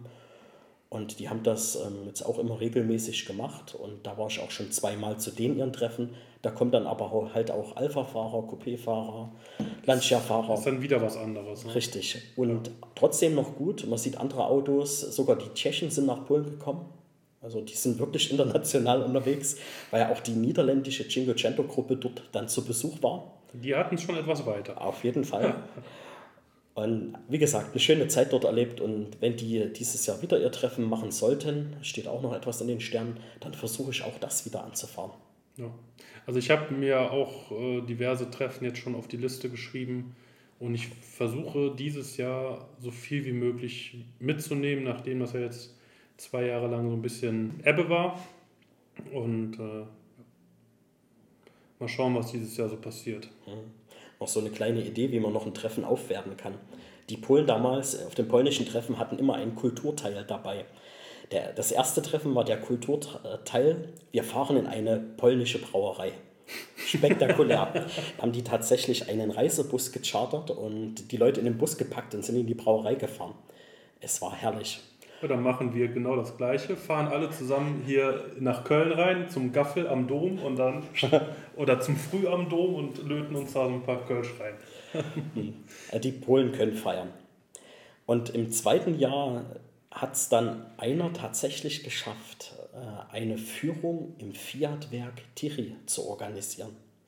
Wo die ganzen Cinques herkommen. Richtig. Ursprünglich ist dieses Autowerk für eine polnische Automarke gebaut worden FSM hießen die polnischen Autos. Später wurden dann die Fiat 126 Maluch in Polen auf dem Band weitergebaut. Mhm. Dann hat Fiat in den 90er Jahren mehrere Milliarden in die Hand genommen und hat dieses Werk äh, komplett überholen lassen. Und im Jahr 1991 war das das modernste Automobilwerk in Europa gewesen. Fiat mhm. in Polen. Und dann ging es los, dass die Cinquecentos auf der Straße gebaut wurden. Später wurden die Seichentos auf der Straße gebaut und heute werden die Fiat 500 auf der Strecke gebaut, inklusive Abarth. Also auch die Autos laufen vom polnischen Band. Und ich stand in diesem Werk und habe gesehen, wie diese Fiat 500 Blechteile aus der Stanze fallen, wie die vom Roboterarm genommen werden, wie das zusammengeschweißt wird, wie die Schweißpunkte entstehen, wie die Straße weiterrollt, bis die Scheiben eingeklebt werden, die Türen reingehangen. Ich habe gesehen, wie die Polen dort die Türen und Motorhauben einrichten. Irre. Also mit, ich biege da dran, stütze mich drauf, nehme den Hammer, hau auf die Tür an die Ecke und dann passt das Spaltmaß. Also Virtuosen. Mhm. Man sieht ja, die Qualität ist ja genial von den Autos, ja. was auch die Spaltmaße betrifft. Also nichts mehr mit polnisch-italienischer Qualität, sondern das hat Hand und Fuß. Ja. Und dann liefen dort auch Abarts in dieser Strecke, die mit komischen grauen Stoffausstattungen ausgerichtet, äh, eingestattet waren und mit hässlichen, komischen Felgen versehen wurden. Für den indischen Markt dann, oder? Ich erzähle dir im im nächsten Kapitel erzähle ich dir, warum die das gemacht haben. Lass mich die Sache noch in Tiri abschließen. Es gab diese komischen Fiat 500 Abarth und was damals auch vom selben Band lief, wo ich meine Augen dreimal gerieben habe, war der Ford K. Mhm. Ist ja eine Fiat 500 Plattform, dieser K aus der Zeit. Ja. Und die haben die wirklich in Polen produziert. Also ist dort ein Fiat und ein Ford vom selben Band geblumst und äh, unregelmäßig sortiert. Also da kamen aller fünf Cinques mal eine K-Karosse. Ja, so, so, wie die Bestellungen halt eingegangen sind. Ne? Richtig. Ich war schon damals, wir haben ja hier in Köln die Ford-Werke. Da waren wir auch mal mit der Schulklasse damals, haben uns die Ford-Werke angeguckt. Also zu sehen, wie Autos gebaut werden, das ist schon echt interessant. Und gerade wenn du, wenn man sich für Italos und dann gerade für Cinques interessiert, dann in das Werk reinzukommen, wo das Auto, was man so sehr liebt, gebaut wird, das stelle ich mir schon echt cool vor. Ja, das war emotional. Also deshalb musste die Geschichte unbedingt mit rein. Und ich hatte ja gesagt, ich versuche mal drei Events raus, so Kram, jetzt kommt das äh, dritte. Und damit auch die Auflösung, was das mit den komischen Autos äh, auf sich hat. Ähm, es trug sich zu, dass ich 2007 das erste Mal äh, nach Italien gefahren bin, um ein Autoteil zu kaufen, was mit der Spedition nicht bewegt werden konnte. Das Auto, also man hätte das schon mit der Spedition fahren können, aber es wäre zu teuer geworden. Hast du eine Rohkarosse gekauft oder was? Nein, ein, ein Motorsportteil, ein Unterfahrschutz mit Halterung aus Stahl, hm. was sehr sperrig und groß war. Ja. Und der Verkäufer hat gesagt, ich verschicke dir das nicht nach Deutschland, musst du abholen kommen. Und Turin bietet sich ja an, als Fiat-Verrückter mal die Stadt zu erkunden. Und ich hatte mir da viel Arbeit gemacht und recherchiert, was muss man als Fiat-Fan in Turin alles anschauen. Eine mega Liste aufgeschrieben, was man an Sightseeing machen muss. Erstmal fünf Wochen Urlaub genommen. so gefühlt. Mein Kumpel Hagen äh, hat sich bereit erklärt mitzufahren und dann bin ich mit meinem Stilo damals noch mit Hagen nach Italien und habe gedacht, hey, Moment, in Italien, in Turin werden Autos gefertigt und da ist der Stammsitz von Abarth. Abarth hatte damals die alte Firmenanschrift von Abarth aus den 60er, 70er Jahre neu wiederbelebt und hatte dort einen Showroom reingebaut, wo die neuen Fiat 500 Abarth präsentiert wurden in der alten Firmenzentrale von Abarth. Cool. Mit Shop, äh, total geil dekoriert und wie die Italiener das halt machen, stylisch aufgearbeitet, die Wanddeko, die Bilder, die Tuning-Teile von Mit Abarth. Amor. Äh, genau. und das haben wir uns halt angeschaut und dann habe ich gedacht, aber ich will auch sehen, wie die Autos gebaut werden. Mhm. Ich war damals noch ein bisschen naiv und habe gedacht, die Abarths werden direkt bei Turin gebaut und habe über Fiat Heilbronn, was damals Deutschland noch Fiat Firmensitz war, äh, Kontakt hergestellt zu den Italienern, um dort in das Werk kommen zu dürfen. Weil du klingst ja doch nicht an die Tür und sagst, hier, ich bin ein Bekloppter aus Deutschland, lasst mich mal rein. Ja. Und das ging dann so weit, äh, dass ich dort Telefonnummern und Adressen bekommen haben von der Leitung dort und die haben dann dort eine Visitor-Abteilung, die haben dann meine Personalausweis oder unsere Personalausweiskopien vorab gebraucht, haben eine Sondergenehmigung uns ausgestellt. Wir mussten alle unsere Sachen in Spinde schließen, durften keine Handys, keine Ohren, nichts mit reinnehmen. Und dann haben wir dort das erste Mal das Werk besichtigt. Unter anderem wie halt auch diese ganzen Fiat 500 Sondermodelle, Entschuldigung, Abarth Sondermodelle dort in Turin finalisiert werden. Ja, die bekommen dann quasi eine 500er, ich sag mal, Blanko-Karosse. Mhm. Ne? Ich habe dir doch erzählt, dass in dem Werk Ja, ja, so komische Sitze drin waren. komische Sitze und hässliche Felgen drauf waren. Ja. Die hässlichen Felgen, die da drauf waren, waren mm, diese Maserati-Stil-Felgen. Die standen dort auf jedem dieser Autos drauf, weil das für die Italiener und Polen die Transportfelgen waren.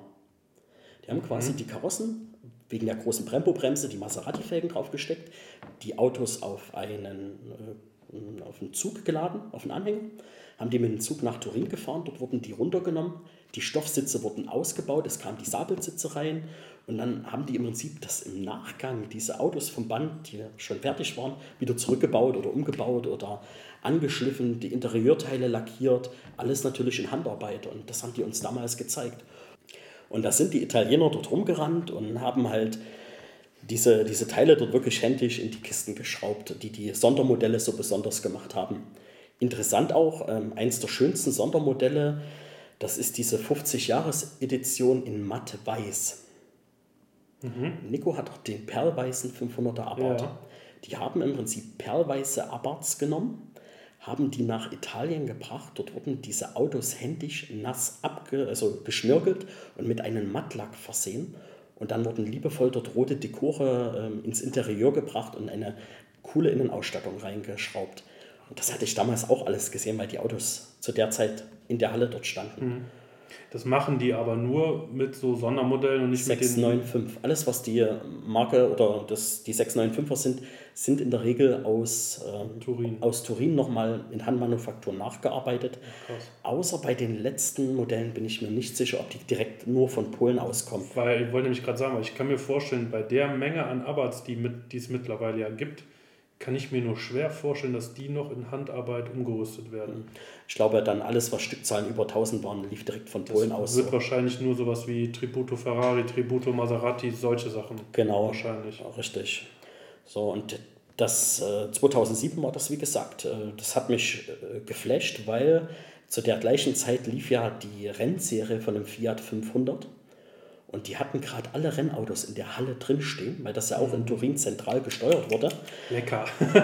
Und die hatten ähm, derjenige, der mich dort geführt hat oder uns beide dort durchgeführt hat, der hat uns auch erzählt, dass in den Karossen, in den Stehwänden Unterschiede sind, dass die auch angelehnt an den alten Motorsport halt diese Karossen, die jetzt aktuell dort im Motorsport bewegt wurden, nicht den Serienkarossen entsprechen, weil da ein anderes Formstandsteil drin ist. Ja, habe ich auch gestaunt. Also nur Kenner wissen das dann am Ende, ob es wirklich ein Rennwagen aus der Zeit oder in Oder- zehn Jahren aus der Zeit sein wird oder, oder eine Replika mit den Teilen, die man am Markt bekommt. Krass. Wir waren mal am Nürburgring, als die Tributo Abarth unterwegs war. Mhm. Äh, nicht Tributo Abarth. Ähm, auf jeden Fall diese Rennserie. Rennserie, ja. Die waren unter anderem am Nürburgring, da sind wir auch extra hingefahren und haben uns das mal angeguckt. Es war schon cool, so viele 500er da um die Wette fahren zu sehen. Ja, und da schließt sich auch wieder der Kreis zum Fiat Cinquecento Trofeo, weil auch dort hat Fiat versucht, mit dem neuen Fiat 500 junge äh, Fahrtalente in den Motorsport zu bekommen und einen erschwinglichen Motorsport für die Jugend zu bieten. So, keine Ahnung, wie das aktuell noch läuft, ob es da in der Rennserie was gibt, aber sicher ein interessant, auch ein sicheres, interessantes Feld. Auf jeden Fall.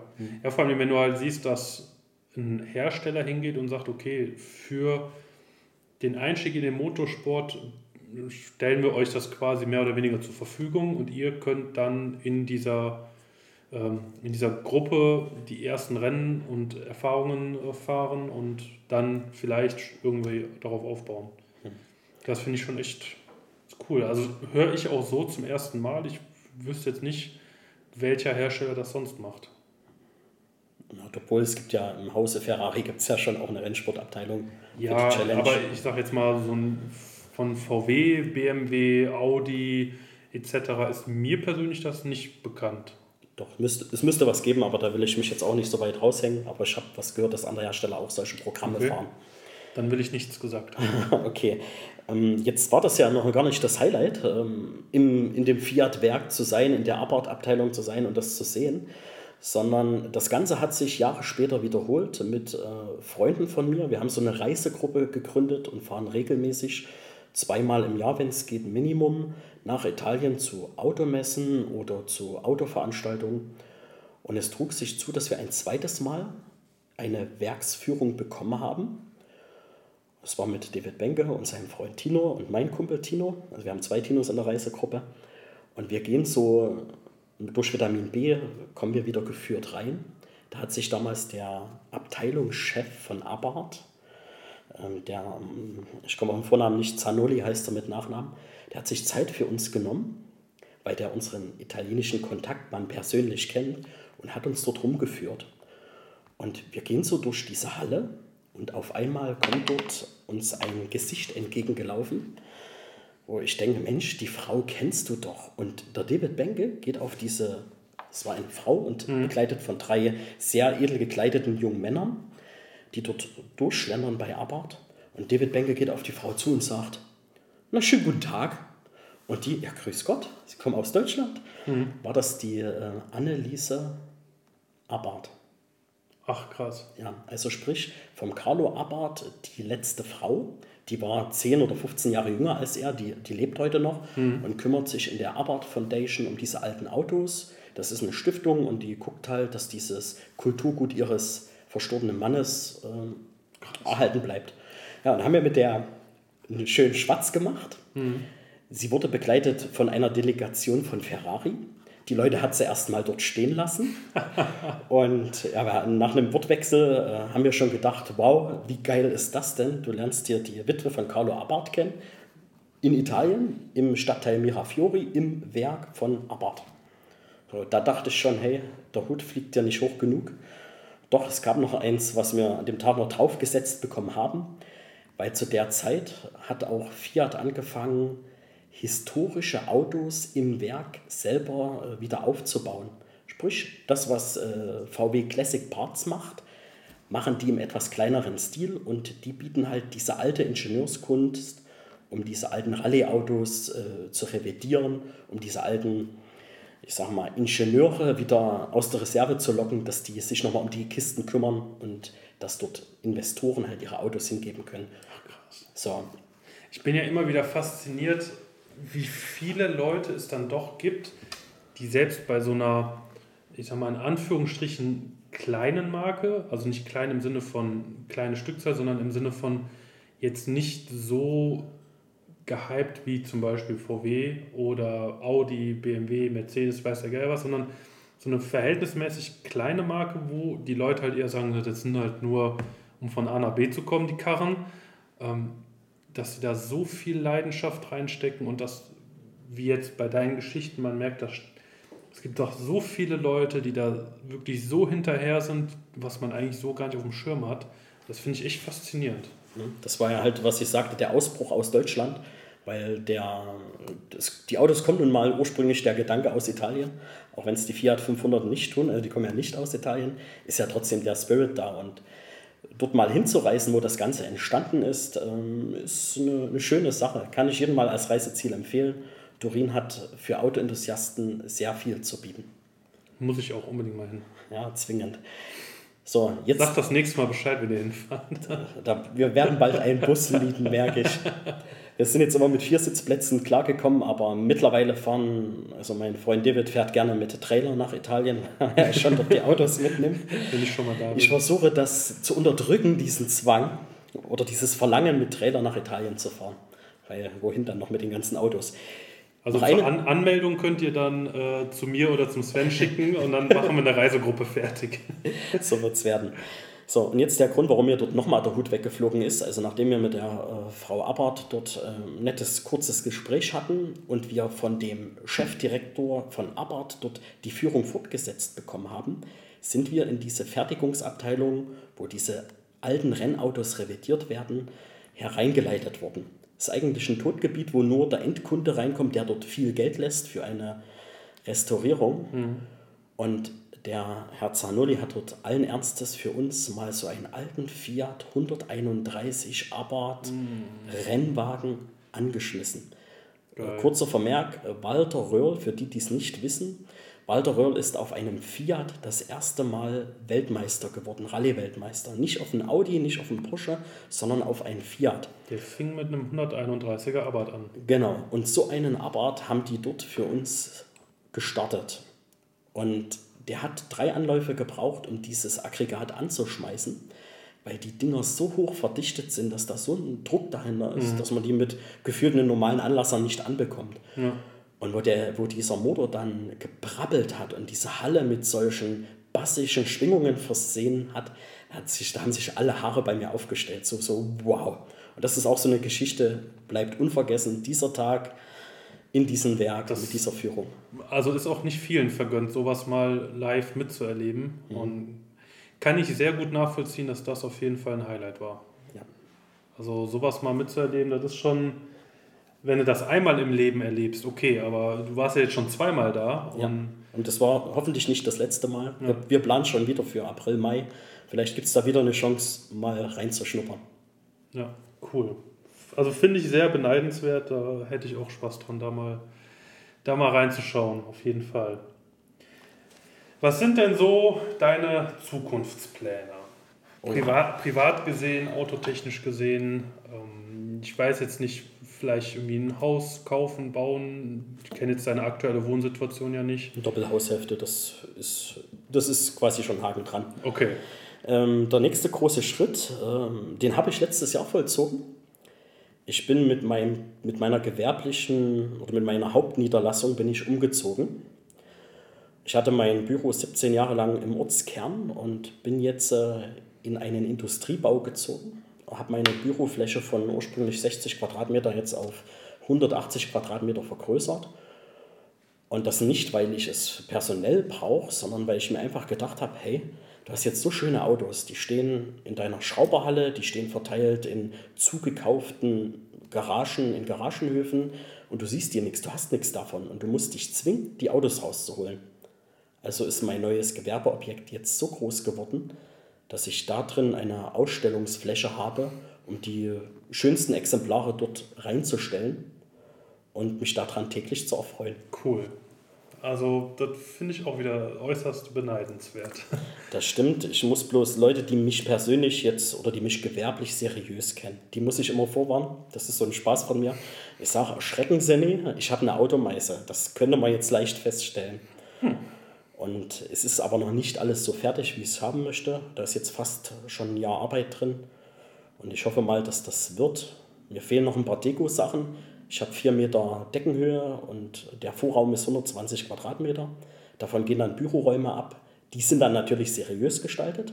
Aber so der Bereich davor, das soll halt schöne Fiat-Reklame und äh, paar Fahnen und ein paar äh, Bilderrahmen, irgend sowas hin. Also wenn noch irgendjemand was Cooles rumstehen hat, was er nicht unterkriegt, von Fiat aus den 90er Jahren oder 2000ern, immer her damit. Ich bin für allen Blunder zu haben, den man da schön dekorativ nutzen kann. Ja, sehr cool. Also, wenn ihr irgendwas habt, dann sagt mir oder dem Sven Bescheid, dann äh, kriegen wir es irgendwie Fahrstücke, dass ihr da zusammenfindet. Ja, das wäre super. Cool. So, und wenn das Projekt dann endlich steht, hoffe ich wieder aktiv etwas mit den Autos äh, mehr fahren zu können. Also auch wieder im Motorsportbereich kratzen, da irgendwo die Kisten bewegen, würdig bewegen. Dann soll als nächstes äh, Großprojekt das Fiat Coupé, dieses Rundstreckenfahrzeug, soll ein neues Herz bekommen. Der Motor steht da, aber muss halt alles gemacht werden. Und ähm, dann hoffe ich, dass ich irgendwann mal die Zeit finde, zu meinem ersten Auto zurückzukommen und diesen ersten Cinquecento äh, freier Kreativität äh, dort mich dort ausleben kann und den fertig bekomme. In der Zwischenzeit könntest du hingehen und packst den nur als Rohkarosse in so ein Ständerwerk und stellst dann die Rohkarosse in diesem Ständerwerk in dein neues Büro. Das, ähm, die Idee hatte ich auch schon. Da sehe ich es dann immer und muss mich dann irgendwann kümmern. Aber dafür ist der Fiat 600 da, den ich mir gekauft habe. Ähm, da ist jetzt das Projekt so, dass ich den dank 4 Meter Deckenhöhe ähm, in einen, auf einen Zwischenboden heben möchte und ein bisschen mit Stroh und schöner Beleuchtung als Garagen, äh, Entschuldigung, als Bürodeko. Das soll ja immer noch gewerblichen Charakter haben. ähm, Warten wir jetzt mal ab, wann die erste Werkbank drin steht und der erste Werkzeugkasten. das ist tatsächlich das No-Go, was ich mir selber gesetzt habe. Es soll ein Teppichboden reinkommen, die Autos sollen auf Teppich stehen und es wird dort drin nicht geschraubt. Vielleicht wird poliert oder So fängt es so an. So fängt, und dann, ach, ich, ach, guck mal, mir ist aufgefallen, da ist ein Birnchen kaputt. Dann kann ich ja mal eben das Birnchen hier tauschen. Genau. Und irgendwann hängst du drunter, Schatz, reicht mir mal den Getriebeheber. ich habe ja, ähm, das Schöne ist, dieser, dieses Büro wollte ich seit gefühlt zehn Jahren haben. Da war ein Vormieter drin, der hat das äh, endlich mal geräumt. Ich habe die Chance genutzt, weil hinter meinem neuen Büro ist meine eigentliche Schrauberhalle. Das ist eine Flachbaracke, dort bin ich seit 13, 14 Jahren eingemietet. Dort habe ich so das ganze Schrauberleben verbracht bis jetzt. Dort ist auch mein Teilelager und dort stehen auch die meisten meiner Fahrzeuge drin. Cool. Die Idee ist ja, dass man sagen kann, hey Schatz, ich bin auf Arbeit, räusper, räusper und trink noch einen Schluck Bier, währenddessen mal wieder zurück an die Werkbank geht. So war der Gedanke, aber es ist halt arbeitsmäßig gerade alles so fesselnd bei mir, dass leider die Zeit nicht mhm. bleibt. Bedeutet, wenn ich aus meinem Büro schaue, gucke ich raus und sehe meinen Hof und, und die Autos, die da weißt, stehen. wofür du es machst. Ja, und äh, bin wehmütig, weil ich denke, scheiße, du wolltest, Entschuldigung, schlechtes Wort, du wolltest aber eigentlich in der Garage stehen und nicht die Garage von außen angucken. Ja. Ich hoffe, dass das irgendwann besser wird. Aber so hast du auf jeden Fall, weißt du auch immer, wenn du rausguckst, worauf du dich in der Rente freuen kannst. ja, ich, Schatz, ich bin auf der Arbeit. Du bist doch schon seit fünf Jahren in Rente. Äh, ja, genau. genau. Mein Freund Tino sagt immer, du hast doch jetzt Mitarbeiter, du hast doch unendlich Freizeit. Und ich sage dann immer, schön wär's. Nicht umsonst, das klingt zwar immer so ein bisschen abgedroschen, aber nicht umsonst heißt es selbst und ständig. Genau, das ist sehr fesselnd. So, damit wir jetzt auch bei dieser XXL-Folge mal so langsam zum Schluss kommen, kommen wir jetzt auch bei dir zum großen Finale. Die Top 5 Bucketlist Cars. Äh, für alle, die vielleicht zum ersten Mal zuhören, nochmal die Spielregeln. Stell dir vor, du hast. Gut, das ist jetzt bei dir schwierig, weil du so viel Platz hast. Aber jetzt stell dir vor, du hast, sagen wir mal, dein neues Büro. Und das wäre vielleicht nicht ganz so groß, sodass nur genau fünf Autos da reinpassen. Und du müsstest alle anderen, die du hast, abgeben. Welche fünf würdest du dir reinstellen? Schade, dass ich die fünf abgeben, äh, die ganzen anderen abgeben müsste. Weil ich würde schon sagen, dass ich mir viele automobile Träume erfüllt habe und dass ich die Schätzchen schon da habe. Okay, weil dann, dann machen so wir es anders. Dann stell dir vor, du kaufst dir noch eine Halle und in diese Halle passen fünf Autos und welche fünf würdest du da noch reinstellen? Okay, und finanziell gibt es kein Limit? Natürlich nicht. Ah, das ist sehr gut. Also was du willst, ist es egal, ob es das Auto einmal gibt, ist es egal, ob es das Auto eine Million Mal gibt. Du kannst jedes Auto, die es auf diesem Planeten gibt, da reinstellen. Okay. Also Auto Nummer eins, was mich total fasziniert und was Endstufe, Endstufe für die Technik für mich bedeutet, das ist ein Lancia Delta S4. Ähm, Achtung. Umgebaut hier, auf Gruppe B von Bruno Janiello. Ähm, du weißt, über welches Auto ich rede. Viele denken, die hören Delta und hören dann auf zu, zuzuhören, weil dieser S4 die Besonderheit hat, dass der einen Heckmotor besitzt, einen Gitterrohrrahmen vorn und hinten besitzt, an dem die Technik hängt und darüber eine GFK-Karosse ist. Das ganze Auto gab es auch als Stradale, also als Straßenversion, um in der Rallye überhaupt mitfahren zu dürfen. Und angeblich hätten die Italiener 200 Stück bauen müssen, um überhaupt äh, Gruppe B Autos zuzulassen zu bekommen. Aber es gab komischerweise einen Brand in Italien, wo ein Großteil dieser Stradale-Fahrzeuge verbrannt sind. Böse Zungen behaupten, die gab es nie, die Autos. Man hat das als Ausrede genutzt, dass die wenigen Stradale, die es gab, dass die die Grundlage waren, um das Auto zuzulassen. So, und ich hätte gern ein Stradale mit Straßenzulassung, bitte. Das ist doch ähm, der, mit dem die auch bei Grip mal diesen Berg hochgefahren sind, ne? Un unvergessen dieses Video, der Niki Schelle, der einst früher Cinquecento Trofeo gefahren ist, als Echt? er jung war, Ach, guck an. sitzt mit dem Malmedy in diesem Delta S4. Es gibt bei YouTube eine ungeschnittene Version, die geht fünf Minuten. Ich empfehle jedem Italo-Begeisterten, diese fünf Minuten anzuhören weil im Grip haben die damals nur 30 Sekunden des Videos gezeigt. Und da sieht man halt, wie Malmedy einsteigt und mit Schelle einen Dialog führt und der Malmedy den Schelle belehrt, mach hier keinen Scheiß, Junge, ich will lebend rauskommen. Und Niki Schelle grinst nur blöd.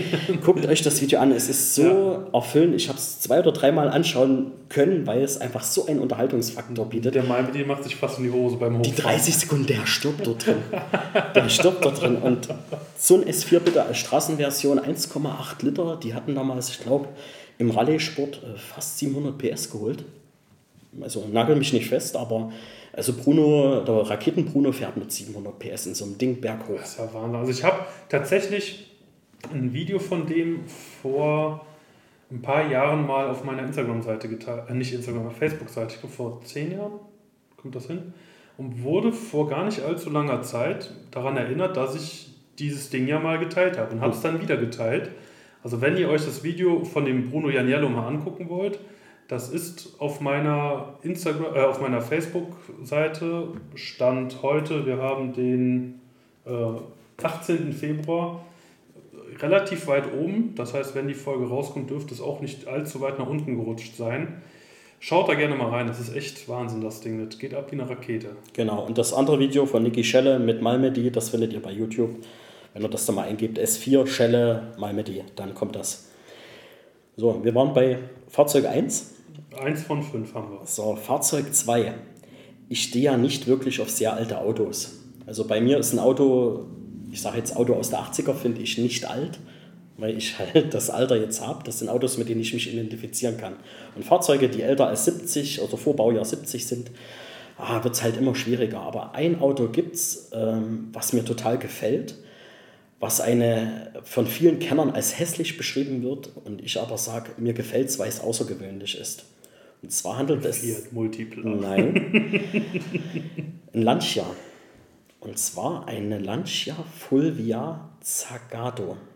Zagato hat damals auf der Basis dieser schönen Lancia Fulvia eine eigene Aluminiumkarosse geschmiedet und hat da ein sehr ungewöhnlich gewöhnungsbedürftiges Fahrzeug draufgesetzt. Und das ist dieser Zagato Sport. Guckt gern mal im Internet. Viele sagen, oh, das hat ein bisschen was von einem alten Wartburg, die Front.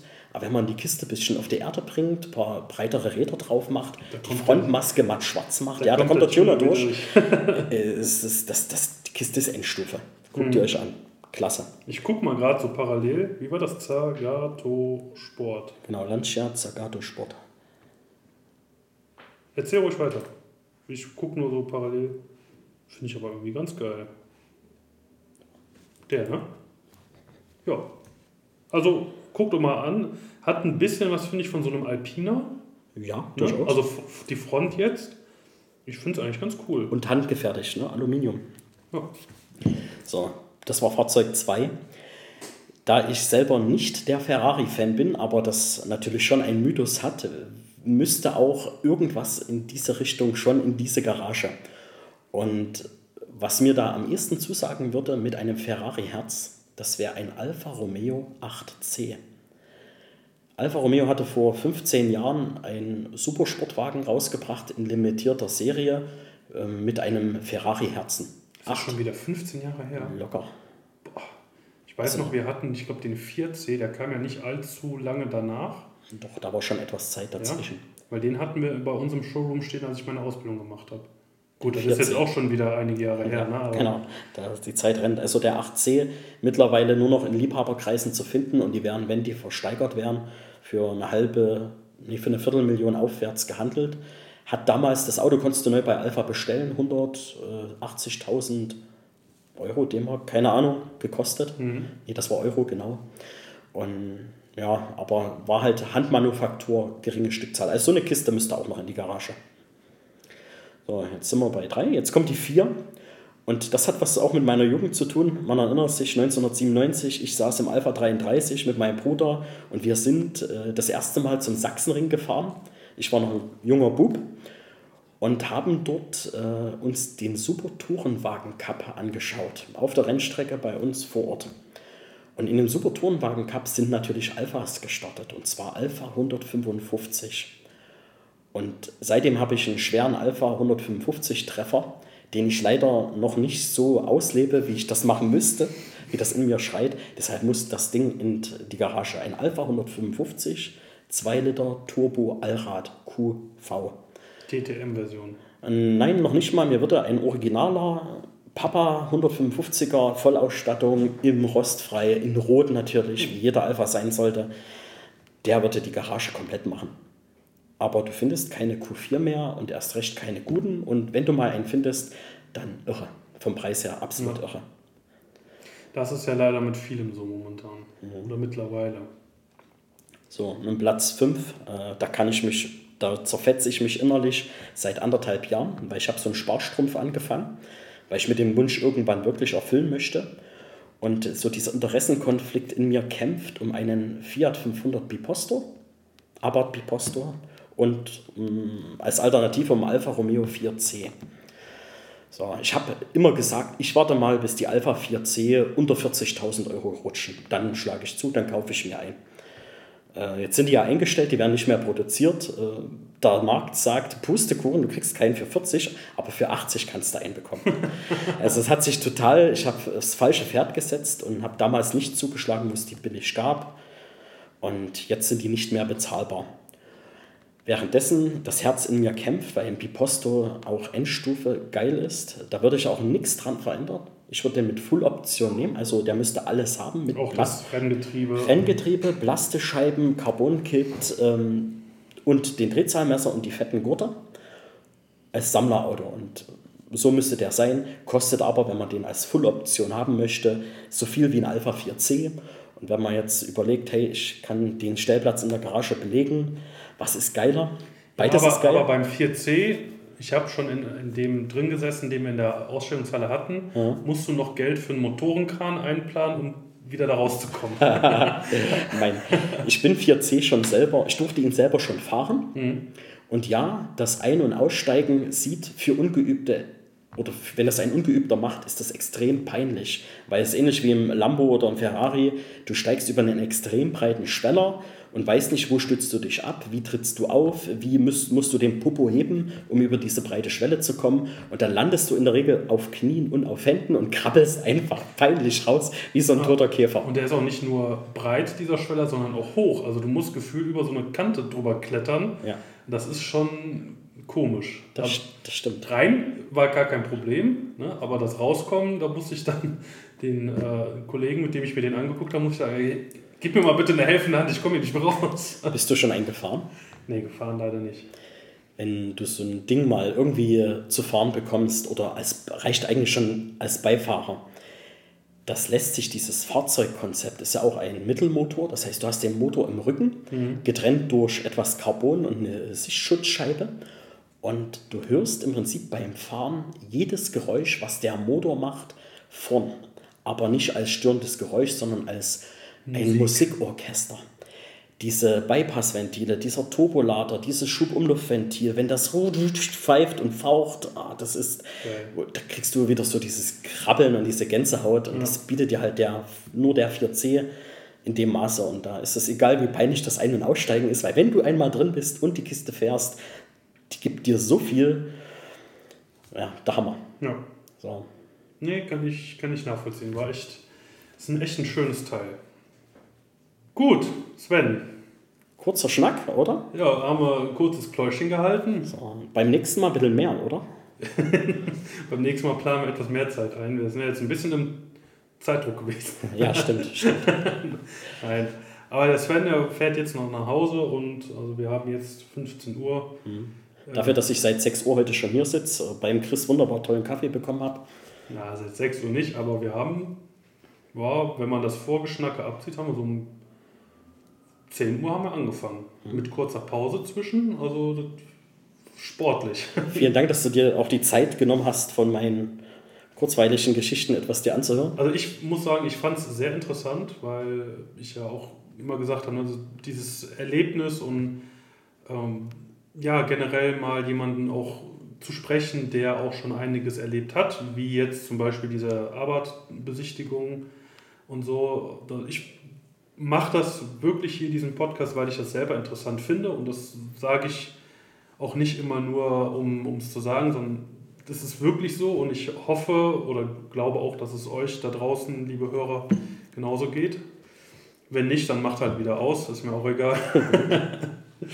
Ja, und ich finde es immer interessant, solche Geschichten zu hören und freue mich über jeden, der mir seine Geschichte oder seine Geschichten, wie in deinem Fall, gerne erzählt. Deswegen, wenn ihr auch dabei sein wollt, dann meldet euch gerne, dann setzen wir uns zusammen. Ihr kriegt auch gerne einen Kaffee von mir. Und dann möchte ich auch gerne eure Geschichten hören. Ähm, ja, Sven, ich bedanke mich recht herzlich und ich fand es ein wirklich sehr angenehmes Gespräch. Dafür, dass wir uns vorher noch nie unterhalten haben und ich von dir noch überhaupt nichts wusste. Der, weißt du jetzt eine ganze Menge mehr? der, der Benny, schönen Gruß an der Stelle, hat immer sehr viel von dir geschwärmt und hat gesagt, wann kommt denn endlich der Sven, wann kommt denn endlich der Sven? Ja, Benny, jetzt war er da. Ich hoffe, du bist zufrieden mit dem Ergebnis. Und ja, ansonsten hören wir uns in der nächsten Folge.